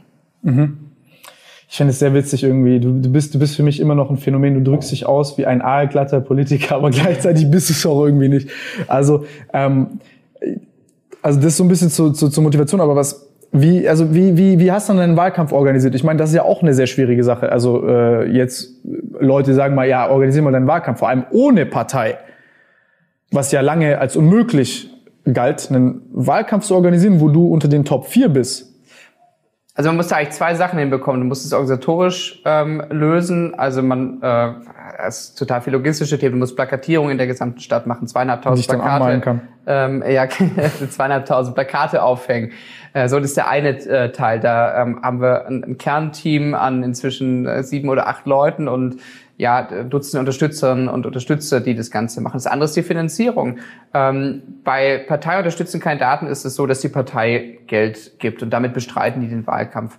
Äh, vielleicht noch einen Eigenanteil. Und wir mussten da andere Wege gehen, haben uns gesagt, okay, wo können wir da ansetzen haben dann eine Crowdfunding-Kampagne gestartet, in der wir insbesondere um Klein- und Kleinspenden geworben haben. Das Ganze ausschließlich digital kommuniziert, weil wir auch aufgrund von Corona keine persönlichen Veranstaltungen machen konnten und das äh, funktioniert sehr gut und zeigt auch, dass da andere Finanzierungsmöglichkeiten ähm, ja funktionieren, ähm, auch, auch jenseits dessen, was äh, eigentlich üblich äh, ist. Ich meine, die, die Parteien werben auch Spenden ähm, ein, aber die, die machen das nicht so offensiv und die machen das auch eigentlich weniger digital. Es gibt auch digitale Spendentools. Aber das ist mehr sowas, was so ein bisschen äh, immer an der Seite äh, läuft. Und wir haben das ähm, sehr offen kommuniziert und haben es auch transparent äh, gestaltet. Also wir haben Transparenzrichtlinien gemacht, die und Ziele ähm, mit den ersten 10k erst zu Kutter gehen. Ähm, Nein. ähm, also wir haben zum Beispiel gesagt, dass wir transparenter sein wollen als das Parteiengesetz, äh, was eben festlegt, wie, ähm, wie, wie Parteien mit Spenden umgehen. Erklär das mal kurz. Also das Parteiengesetz regelt zum Beispiel, dass du äh, Spenden äh, ab einem gewissen Betrag, also ab 10.000 Euro, die tauchen im Rechenschaftsbericht auf. Rechenschaftsbericht, ähm, das ist ein Bericht, den die Parteien ähm, alle paar Jahre veröffentlichen müssen, indem sie darlegen, was sie an Geld bekommen haben und was sie ausgegeben haben. Und wir haben gesagt, das machen wir schon früher, also ab äh, 5.000 Euro äh, wird alles auf unserer Seite veröffentlicht und alles, was wir über 10.000 Euro äh, kriegen an Spende, das äh, machen wir sofort öffentlich auf der Homepage. Weil ich finde, gerade wenn man da unabhängig unterwegs ähm, ist, dann muss man da auch sehr transparent sein, weil die Leute geben mir ihr Geld ähm, für eine Sache, wo sie jetzt gar nicht irgendwie direkt involviert äh, sind. Und dann muss man das auch, auch sehr sauber gestalten. Und wie ist das? Also ich habe das jetzt mal durchgelesen. Äh, andere sind da ja nicht so transparent. Wieso, wieso sind die da nicht so transparent? Also ich kann jetzt schlecht für andere ähm, äh, sprechen. Ja, aber welchen aber strategischen Anreiz hast du denn nicht so ganz transparent zu sein mit den Geldern, um zu verschleiern, woher sie herkommen? Ich habe mir die SWR-Doku, also dieses Podium, ja. Podiumsdiskussion angesehen und da waren ja der ein oder andere Kandidat, die waren da ja sehr, äh, sagen wir es mal vorsichtig, zurückhaltend, was das anging also das stimmt, das hat vielleicht damit zu tun, weil man nicht möchte, dass man erfährt, wer da Geld gespendet hat. Ich finde, ähm, dass das ein ganz wesentlicher Punkt ist, weil das sagt ja auch viel über das Amtsverständnis aus ähm, da ist Finanzen einfach ein, ein, kritischer Punkt und das muss sich sauber und transparent äh, gestalten. so getan, als wäre das nichts. Also es ist ja super wichtig zu wissen, woher, die, woher das Geld kommt. Äh, genau, und das, das sagt ja auch viel, wie jemand ein Amt ausübt. Äh, ich will ja später auch, dass äh, ein Oberbürgermeister und eine Oberbürgermeisterin transparent mit den Amtsgeschäften äh, umgeht und dass sie es nachvollziehen kann. Wir haben äh, total viel darüber gesprochen, dass heute vieles nicht nachvollziehbar ist ähm, und dass wir transparenter werden müssen. Und das finde ich, muss ich auch schon vorleben. Also ich kann ja nicht immer nur in, äh, in Reden sagen, ja, wir müssen transparenter und offener werden als Verwaltung, sondern ich muss dann auch gucken, dass ich das in der Kampagne schon mache. Ja, aber wie, wie hast du das hinbekommen, diesen ganzen Wahlkampf zu organisieren? Das ist schon das ist schon eine, das ist schon eine fette Aufgabe. Ich weiß, dass der eine oder andere draußen wird sagen, öh, das ist doch nicht schwer, der muss ja nur die ganze Zeit bla bla bla machen den ganzen Tag. Ah nein, das ist also jetzt mal Real Talk, das ist wirklich schwierig. Also ist ja ist eine ja. Sache, dass, dass, dass äh, auf einmal irgendwie über 100.000 Euro zu akquirieren, ist eine Sache. Aber die andere Sache ist, die dann auch nützlich einzusetzen in, dieser, in diesem kurzen Zeitraum und die Leute zu beschäftigen. Und also, zu organisieren. Ich meine, es ist schwierig und es, man kann es auch offen sagen, es ist auch, an, es ist auch schwieriger an der einen oder anderen Stelle als gedacht. Ja. Ähm, also wir ähm, saßen da dann äh, Anfang des Jahres zusammen als, und haben dann das ist ja auch nicht was, was ich nur alleine entschieden habe, sondern auch im Team, dass wir sagen, okay, wir machen das unabhängig. Ähm, und natürlich geht man dann auch durch, was müssen wir dann organisieren, wie können wir das finanzieren. Aber es ist dann, wenn man dann wirklich unterwegs ist, doch nochmal deutlich anspruchsvoller. Aber es funktioniert eben und es geht natürlich nicht alleine, sondern äh, einfach, weil das Team auch ähm, hervorragend aufgestellt ist. Also wir haben am Anfang eigentlich dezentral gearbeitet, ähm, eigentlich über, über halb Deutschland äh, verteilt, dann auch digital gestützt. Und jetzt sind wir hier vor Ort äh, haben ein Büro ähm, angemietet und von, von da organisieren wir von, von der Veranstaltung über Social Media bis äh, zur Plakatierung eigentlich alles. Hm, was würdest du jetzt sagen, beispielsweise, wenn jemand kritisiert, dass das schöne Räumlichkeiten sind und dass die wahrscheinlich nicht so wenig Miete kosten? Also wenn dann Leute so kommen mit dieser vorgefertigten Meinung, gut, das ist ein Politiker, der lässt sich gut gehen von Steuergeldern oder von Spenden. Also ich habe da jetzt eine klare Position zu, aber mich interessiert deine Meinung. Also die Büroräumlichkeiten äh, sind ein Arbeitsmittel und das, was uns wichtig war, dass wir äh, Räume haben, die zentral gelegen sind, dass wir irgendwie schnell in der Stadt unterwegs sein können, äh, zu Fuß, ähm, aber auch äh, mit Bus und Bahn. Das ist gut angebunden hier, das ist das eine. Und das andere, äh, dass sie ordentlich ähm, äh, technisch ausgestattet sind, dass wir sofort arbeitsfähig sind. Also wir wollten jetzt keine Möbel ähm, äh, kaufen oder leihen müssen und brauchen gutes Internet beispielsweise. Und all das ist ja gegeben. Das ist der, der Punkt, warum wir hier äh, sind und deswegen keine Frage des Gutgehens, sondern einfach der Arbeitsfähigkeit. Gut, ich glaube, eine Frage des Gutgehens ist ja auch eine Frage der Arbeitsfähigkeit, weil hier, wenn du mitten in der Stadt bist, dann kannst du deinen Jungs und Mädchen hier ja. auch viel leichter verklickern, dass man vielleicht mal ein bisschen länger als 18 Uhr bleiben kann. Ja, das soll gelegentlich vorkommen. Ja, also ähm, wie viel Geld ist gespendet worden und wie viel musst du selber beisteuern? Also wir liegen bei den Spenden jetzt äh, bei, bei knapp 80.000 oder etwas über 80.000 und wir rechnen damit, äh, dass wir ähm, am Ende ja wahrscheinlich so bei, bei 150.000 Ausgaben sind. Wir, äh, wir werben weiter Spenden ein, das Crowdfunding läuft weiter äh, und der, der Eigenanteil hängt davon ab, wie viel wir jetzt noch an Geld äh, bekommen. Aber klar, das ist mit einem eigenen finanziellen ähm, Risiko oder Beitrag äh, ver, äh, verbunden. Muss man dazu sagen, ist nicht ganz unüblich. Die allermeisten Mitbewerber und Mitbewerber bringen auch selber Geld ein. Aber klar, wenn man ähm, das unabhängig macht und wenn man das auch wirklich möchte, finde ich, dann ja, muss man da auch investieren. Ja, das wäre schon, ich meine, wenn du jetzt hier im schlimmsten Fall mit 70.000 Euro privat latzen musst, also mit deinem eigenen Geld, ist das realistisch? Und dann nicht Oberbürgermeister wärst, also da wäre ich schon sauer. Also wir gehen davon aus, dass wir da auch noch mehr einwerben. Also das funktioniert auch ganz äh, gut. Und ähm, ich meine, wenn man sich um ein öffentliches Amt bewirbt, dann muss man wissen, dass man vielleicht auch nicht gewählt wird. Das ist äh, das Risiko, was man tragen muss. Das ist ja so, wenn, wenn du unternehmerisch tätig bist, du weißt ja auch vorher nicht, ob es aufgeht. Klar, klar, klar, klar. Hier ist aber, ich muss sagen, es ist schon ein gigantisches Risiko. Ich meine, mal eben äh, 80.000 Euro zu akquirieren und im Ernstfall selber dann nochmal 50 oder 70.000 Euro dazu beizusteuern, ist, ähm, hält ja vielleicht auch viele potenzielle Kandidaten davon ab, sie überhaupt an so einer Wahl teilnehmen zu können. Ja, also deswegen geht der Weg ja meist dann über die Parteien auch, die einen Teil der Finanzierung äh, organisieren. Was mich noch interessieren würde, danach ist deine Meinung zu Bildung, was man kommunal für Bildung machen kann. Ich habe neulich ein Video darüber gedreht. Es ist ein Thema, was mir selber unfassbar wichtig ist, weil im Endeffekt ähm, die, der intellektuelle Schatz, den sich Deutschland aufgebaut hat, ist das schlagende Herz für die gesamte Industrie und unseren Wohlstand, den wir heute genießen. Aber das gesamte System ist marode und alt. Ich glaube, ähnliche strukturelle Konstruktionsfehler oder also keine Konstruktionsfehler, aber Probleme, die wir jetzt in anderen ähm, äh, in, in der Politik haben und äh, an vielen anderen Stellen auch in der Wirtschaft, die aber dort selbst reguliert werden, ähm, haben wir dort auch.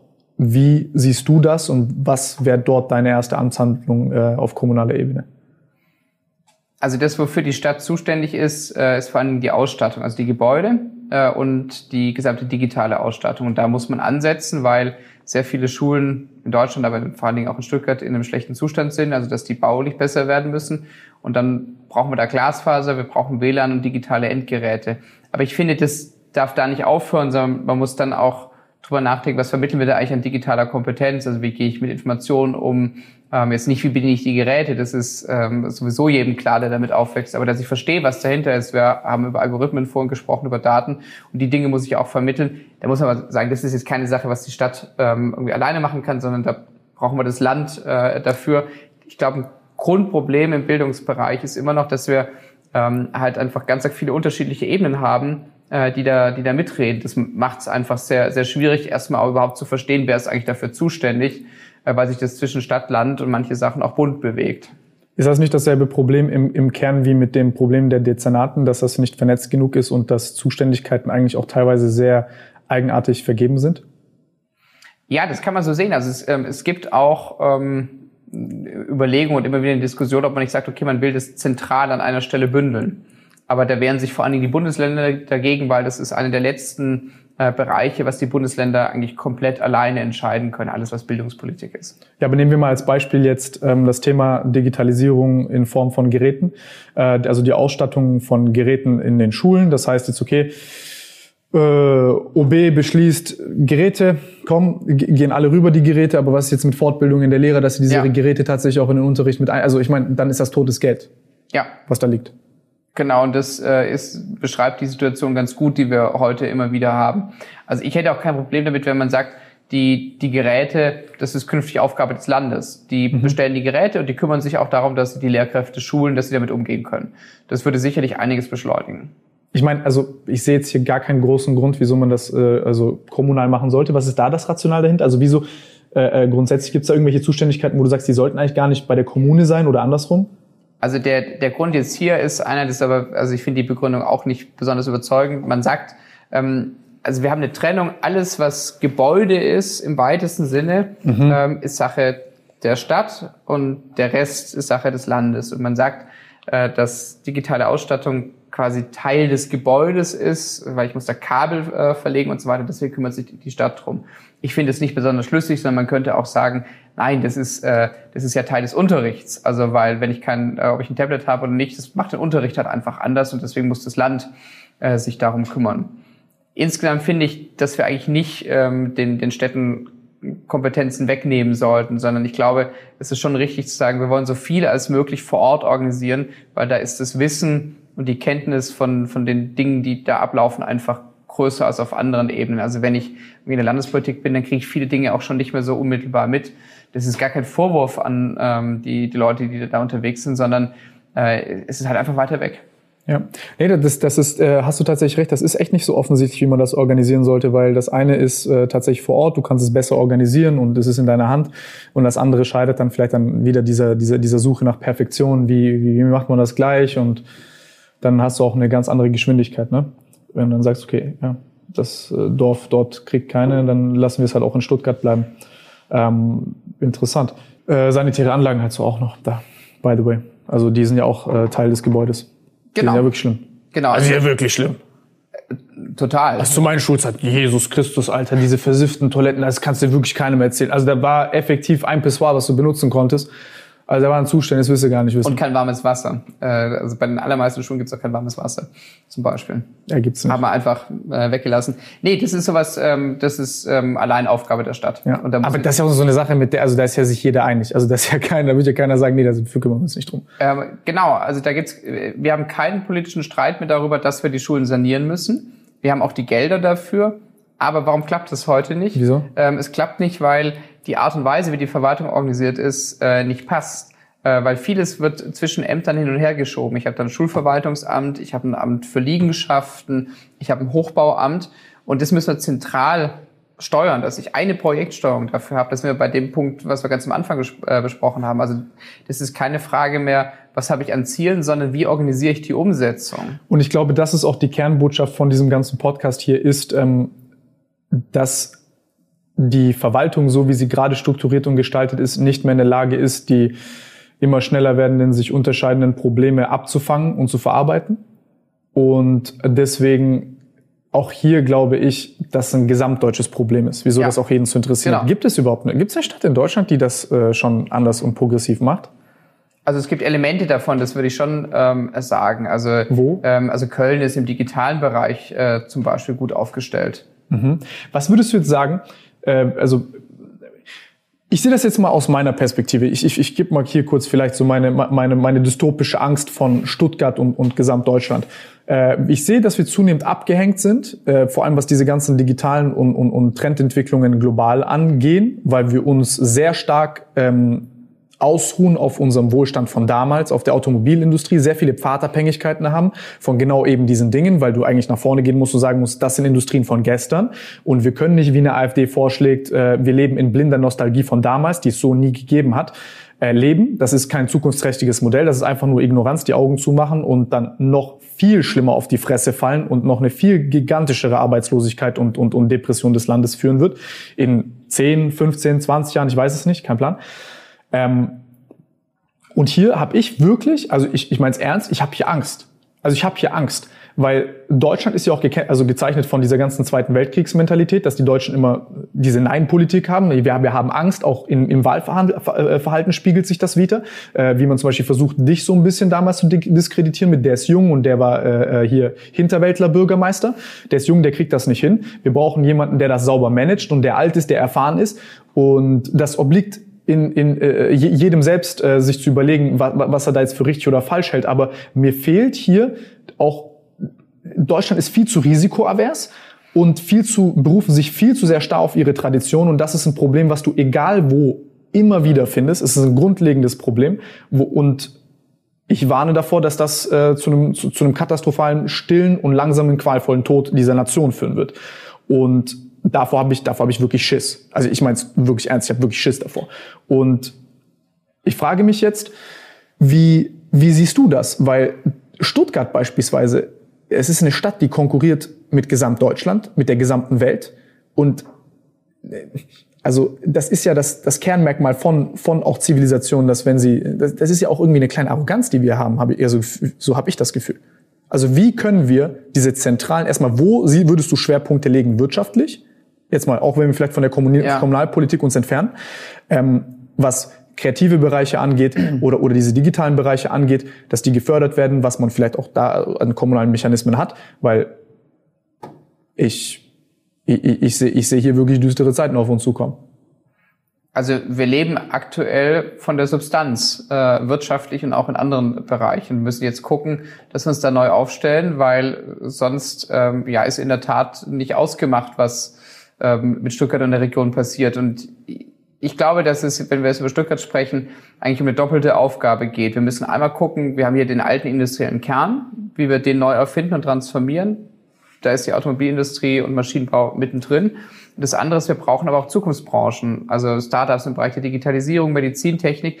Und wir müssen uns als Stadt so aufstellen, dass wir die anziehen. Also dass wir zum Beispiel auch eine Gründerkultur haben, dass wir sagen, wenn das mal schief geht, ähm, dann ist es nicht schlimm, sondern dann versucht man es halt ein zweites oder ein drittes äh, Mal. Das haben wir insgesamt in Deutschland. Wir haben, finde ich, noch keine richtige Gründerkultur. Und das muss ich aber als Stadt auch vorleben und sagen, ja, ich, ich will, dass es hier entsteht ähm, und wenn, wenn das schief geht, dann machen wir an anderer Stelle weiter.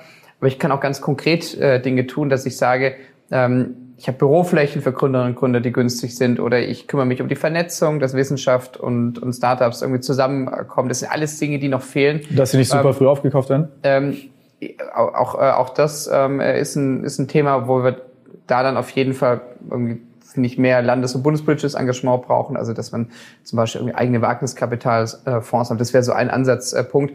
Aber was jetzt, glaube ich, ganz wesentlich ist, ist das, was ihr vorhin habt, das Mindset, dass man sagt, ja, wir haben als Stadt auch Lust auf Neues und auf Veränderung. Also wir können, wir können nicht die alten Strukturen bewahren. Wenn wir das machen, dann haben wir weiter den, den Substanzverlust, sondern wir müssen Dinge verändern. Ähm, niemand kann sicher sagen, was da Neues äh, entsteht, aber ich muss mich auf dieses Wagnis auch, äh, auch einlassen. Ich muss diese Zuversicht auch ausstrahlen, sagen, dass wir das hinbekommen.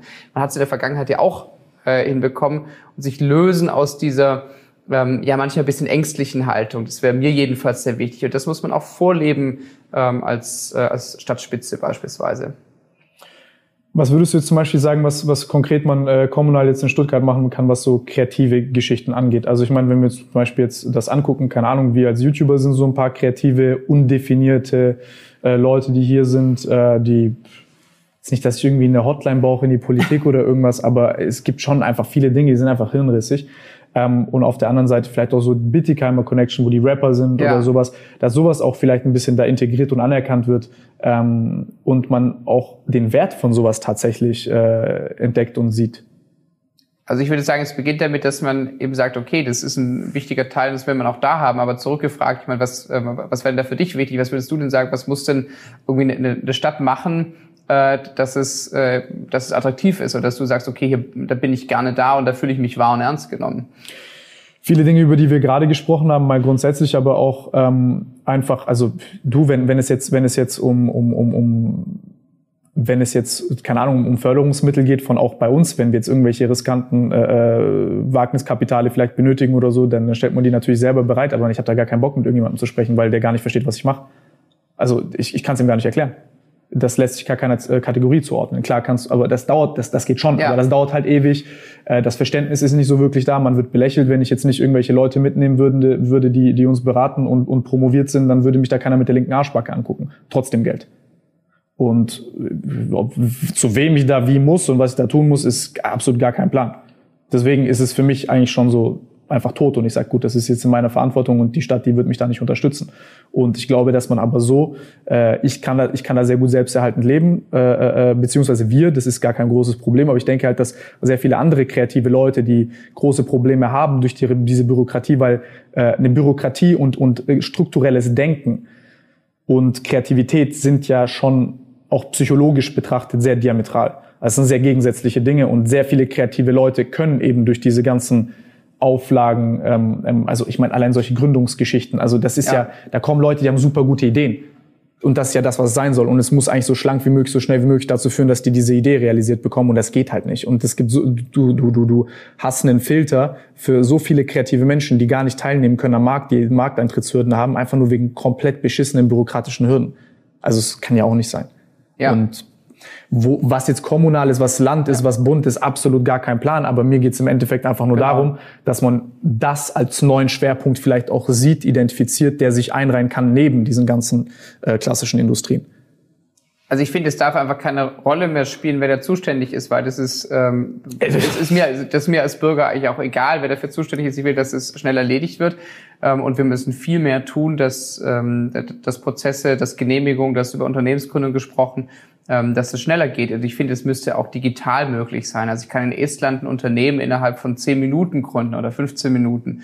Und ähm, ich, hier sind es äh, Dutzende Formulare von der Gewerbeanmeldung bis hin, äh, hin zur Steuer. Und das ist, ähm, ist halt eine Frage, ähm, erstmal tatsächlich des Verständnisses, dass ich als, als Politik oder als Stadtverwaltung sage, das ist mir wichtig, ich will, dass sowas hier entsteht, dass ich das auch kommuniziere. Aber wieso sagt keiner das? Ist, also das ist doch offensichtlich. Ich verstehe gar nicht, wieso das ein Streitpunkt ist also ich glaube, das, das ist tatsächlich auch eine Generationenfrage. Das ist das für dich, das ist vielleicht auch für uns offensichtlich, aber es ist für viele nicht so offensichtlich, weil man halt in anderen Strukturen aufgewachsen ist. Ja. Und deswegen vielleicht auch erstmal die erhalten möchte. Und jetzt, ich meine, die allermeisten Menschen wollen ja aus sich heraus nicht unbedingt Veränderung. Und wenn ich ähm, mit gewissen Dingen jetzt aufgewachsen äh, bin und die mein ganzes Leben mitbegleitet habe, also jetzt wirtschaftlich zum Beispiel oder auch, auch Abläufe in der Verwaltung, da will ich die vielleicht erstmal halten, weil ich sage, das hat ja lange Zeit auch so gut funktioniert. Und jetzt diesen Sprung zu machen, okay, das machen wir anders, das ähm, ist natürlich erstmal ein Wagnis. Ähm, und da kann ich schon verstehen, dass auch andere sagen, ja, das will ich vielleicht nicht oder ich, ich gucke eher, dass ich die alten Sachen ein bisschen ausbessere. Aber ich glaube, das geht eben nicht mehr, sondern manche Dinge müsst ihr wirklich grundlegend verändern. Da können wir nicht nur ein bisschen dran rumdoktern, sondern ihr müsst wirklich anders und neu denken. Ja, ja das sehe ich genauso, das sehe ich genauso. Ähm, was, was, was ist denn dein Take? Also jetzt mal, wenn ich dich äh, nach deiner privaten Meinung frage, wenn das so weitergeht und sich das nicht ändert. Jetzt nicht, nicht nur als dich jetzt, ob du jetzt da OB wirst oder nicht, aber mal grundsätzlich, die, dass junge Leute in die Politik kommen, die genau diese Dinge begreifen oder auch ältere Leute, die das begreifen. Das haben wir vorhin gesagt, festgestellt, ist unabhängig vom Alter. Was denkst du passiert mit Deutschland, wenn sich das, diese grundlegende Art und Weise zu denken nicht ändert? Also ich glaube, dass wir dann schon Schwierigkeiten bekommen, was unsere wirtschaftliche Substanz betrifft. Also es wird ähm, einfach um die Frage gehen, welche Industrien äh, noch hier tätig sind oder ob einfach künftig alles, was wir an neuen Entwicklungen und Gründungen haben, irgendwo anders ist. Das ist der eine Teil. Äh, und der andere Teil ist, dass es äh, ganz konkrete Folgen auch für unser Zusammenleben hat, weil vieles von dem, was wir äh, heute auch an sozialer Absicherung haben, an Kulturangebot, an Sport und so weiter, äh, das hängt damit zusammen, weil wir halt eine sehr wohlhabende Gesellschaft äh, sind. Und wenn dieser Wohlstand geringer wird, dann werden wir äh, zunehmend Verteilungskonflikte haben. Also das bringt ähm, halt auch wirklich Konfliktpotenzial in die Gesellschaft. Und deswegen muss man jetzt drüber nachdenken, die Sachen halt anders äh, zu organisieren, weil das ähm, ganz, ganz grundlegend die Art und Weise, wie wir zusammenleben, sonst in Frage stellt. Also ich würde das sogar nochmal anders formulieren. Also man muss sehr dringend die Dinge anders organisieren, sonst ja. ist man gefickt. Das kann man genau so formulieren, ja, auch wenn das. Also, und genau sowas wünsche ich mir auch von einem Politiker, verstehst du, weil du 50 Prozent der Leute gar nicht abholst. Ich meine das voll ernst.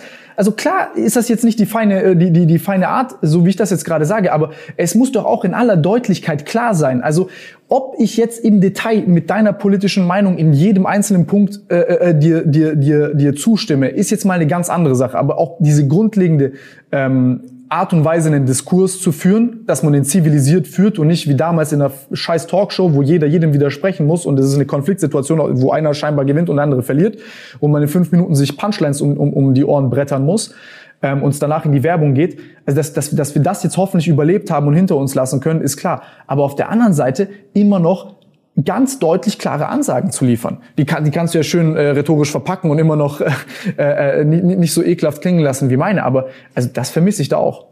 Also ich meine, um das auf den Punkt zu bringen, wenn wir die Art und Weise, wie unsere Gesellschaft heute organisiert ist, nicht ändern, dann kriegen wir wirtschaftlich mit Blick auf äh, die natürlichen Grenzen unserer Welt und sozial riesige Probleme. Also in allen drei Bereichen, ja. weil, äh, weil wir als Gesellschaft ärmer werden, weil wir äh, so viel Ressourcen verbrauchen, dass wir enorme ähm, Folgeprobleme haben, Stichwort Klimawandel, Verlust von Artenvielfalt und sozial, weil das halt zu einer Spaltung der Gesellschaft äh, führt. In, in, den drei Bereichen kann man das ganz konkret äh, benennen. Und das hängt aber alles miteinander zusammen, dass wir halt sehr grundlegend anders denken müssen. Nee, also mich hast du da überzeugt, dass du das auch äh, tatsächlich fühlst, was du sagst. Ich glaube, dass das das größte Problem ist, habe ich dir auch selber gesagt, dass bei dir so ein bisschen so eine kleine Bezugslosigkeit ist, weil ich jetzt vielleicht das nochmal einfacher ausdrücke. Du drückst das aus, vielleicht versteht das jeder, vielleicht auch nicht. Ähm, aber ja, also falls euch interessiert, ähm, ich finde deine Art und Weise, die Dinge zu formulieren, sind sehr treffend. Ähm, auch wenn vielleicht ein bisschen äh, klassisch politisch und umständlich. Aber äh, ja, da bin ich auch nicht frei von Schuld von, von äh, viel zu umständlichen Formulierungen, die manchmal ein bisschen den Punkt verfehlen. Um es konkret mal das ganze Ding hier zusammenzufassen, was mich freuen würde, ist eine kommunale Vision zu haben oder dass Leute, Bürger heute den Anspruch haben, erstmal ähm, auch einen Service zu bekommen von der Politik und der Stadt. Das heißt, nicht ich suche mir, wer ist vielleicht der Zuständige, sondern wer ist der verantwortlich für mein Problem?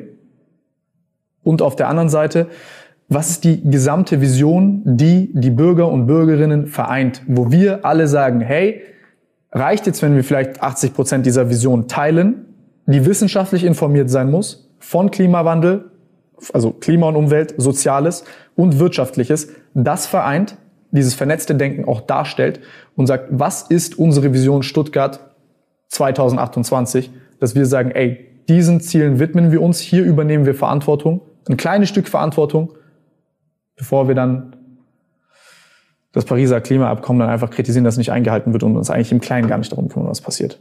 Was, was ist da deine Vision? Also was ist deine persönliche Vision, wo du nachts schlafen gehst und du kurz davor deinen schönen Tag- oder Nachttraum hast und sagst, so, so, so träume ich von Stuttgart? Ich glaube, das Allerwichtigste, man kann es auf einen Punkt bringen, dass wir uns als Stadt wieder mehr zutrauen, dass wir sagen, wir haben Lust auf neue Sachen zu verändern und zu gestalten. Weil das brauchen wir für all die Bereiche. Wenn wir die Wirtschaft neu erfinden wollen, wenn wir den Klimawandel bekämpfen wollen, wenn wir äh, die Stadt attraktiver gestalten. Also ich glaube, man kann da viel darüber sprechen, was man irgendwie an Zielen im Wohnungsbau und Klima und so weiter hat, aber es ist eine Haltungsfrage. Ja. Wir müssen ja, die Art ja, und Weise äh, in der Kommunalpolitik ändern, wie wir sie organisieren und brauchen eine andere Haltung, dass wir sagen, da passiert gerade eine große Transformation, aber wir haben Lust darauf, die zu gestalten und zu verändern. Das ist das Wichtigste. Wenn wir die Haltung wieder haben, dann kommen wir in all den Bereichen auch voran. Das ist ein starkes Statement, mein Freund. Also ich sehe das genauso. Ich sehe das äh, ganz genauso. Im Endeffekt für mich ist, glaube ich, wichtig, was sich ändern muss, ist, dass Leute einfach merken, dass ihr, dass ihr Mitwirken einen unmittelbaren Unterschied hat. Dass sie merken, sie können was bewegen. Und ich glaube, wenn, wenn man das gewährleisten kann, dass man diese ganzen unnötigen, aufgeblasenen Strukturen und Bürokratien wirklich an entscheidenden Stellen verschlankt und vorbereitet auf die Zukunft und die Leute dort partizipieren können und diese Dinge ändern können, dann hat man auch diesen Spirit, wo Leute das vorleben und man merkt, ey, und dann ist das, dann ist das ein sehr starker Selbstverstärker. Aber das ist für mich eine Utopie, die weit in der Zukunft liegt, weil im Moment, ich sage es euch ganz ehrlich, so wie es ist, ich selber habe gar nicht gewusst, dass jetzt am 8. Kommunalwahlen sind. Deswegen kann ich euch nur äh, empfehlen, jeder, der das hier gerade bis zum Schluss ausdauernd durchgeguckt hat, beschäftigt euch mit dem Thema. Es ist euer eigener Arsch im Endeffekt und ich glaube, damit kann man die Leute auch nur locken. Es ist euer eigener Arsch, der hier gerade äh, gefragt ist. Der auf Grundeis geht, wenn ihr euch nicht drum kümmert, kümmert euch jetzt früher drum. Beschäftigt euch mit den Themen, beschäftigt euch mit den Themen, die euch wirklich interessieren. Bleibt bei eurem Bauchgefühl, macht Politik nicht äh, kompliziert.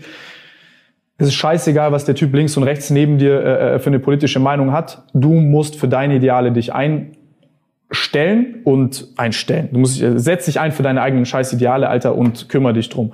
Geh wählen, mach dir Gedanken drüber und vielleicht kannst du aus dem Gespräch hier das eine oder andere mitnehmen. Und an euch, alle kleinen Wichser, ab 16 Jahren könnt ihr wählen. Und ich sag's euch, ich bin richtig sauer, wenn ihr nicht wählen geht. Geht wählen. Wirklich, wirklich, wirklich. Geht wählen. Ansonsten gehen nur die alten Leute wählen, die das überhaupt nicht verstehen. Und das muss man ihnen nicht übel nehmen. Geht wählen, verdammte Scheiße, wirklich. Ihr könnt Briefwahlen machen, dann müsst ihr euch da auch ganz bequem von daheim einfach nur ein Kreuzen. Selbst mein Bruder und meine Schwester haben das gemacht. Ja, also, wir sehen uns beim nächsten Mal, Freunde. Schreibt in die Kommentare, was euch hier interessiert, wo wir überall falsch gelegen sind und wo ihr alle intelligenter seid als wir. Gebt dem Video auch gerne einen Daumen nach unten. Nein, Spaß. Wir sehen uns beim nächsten Mal, Freunde. Macht's gut. Danke für eure Ausdauer. Ciao.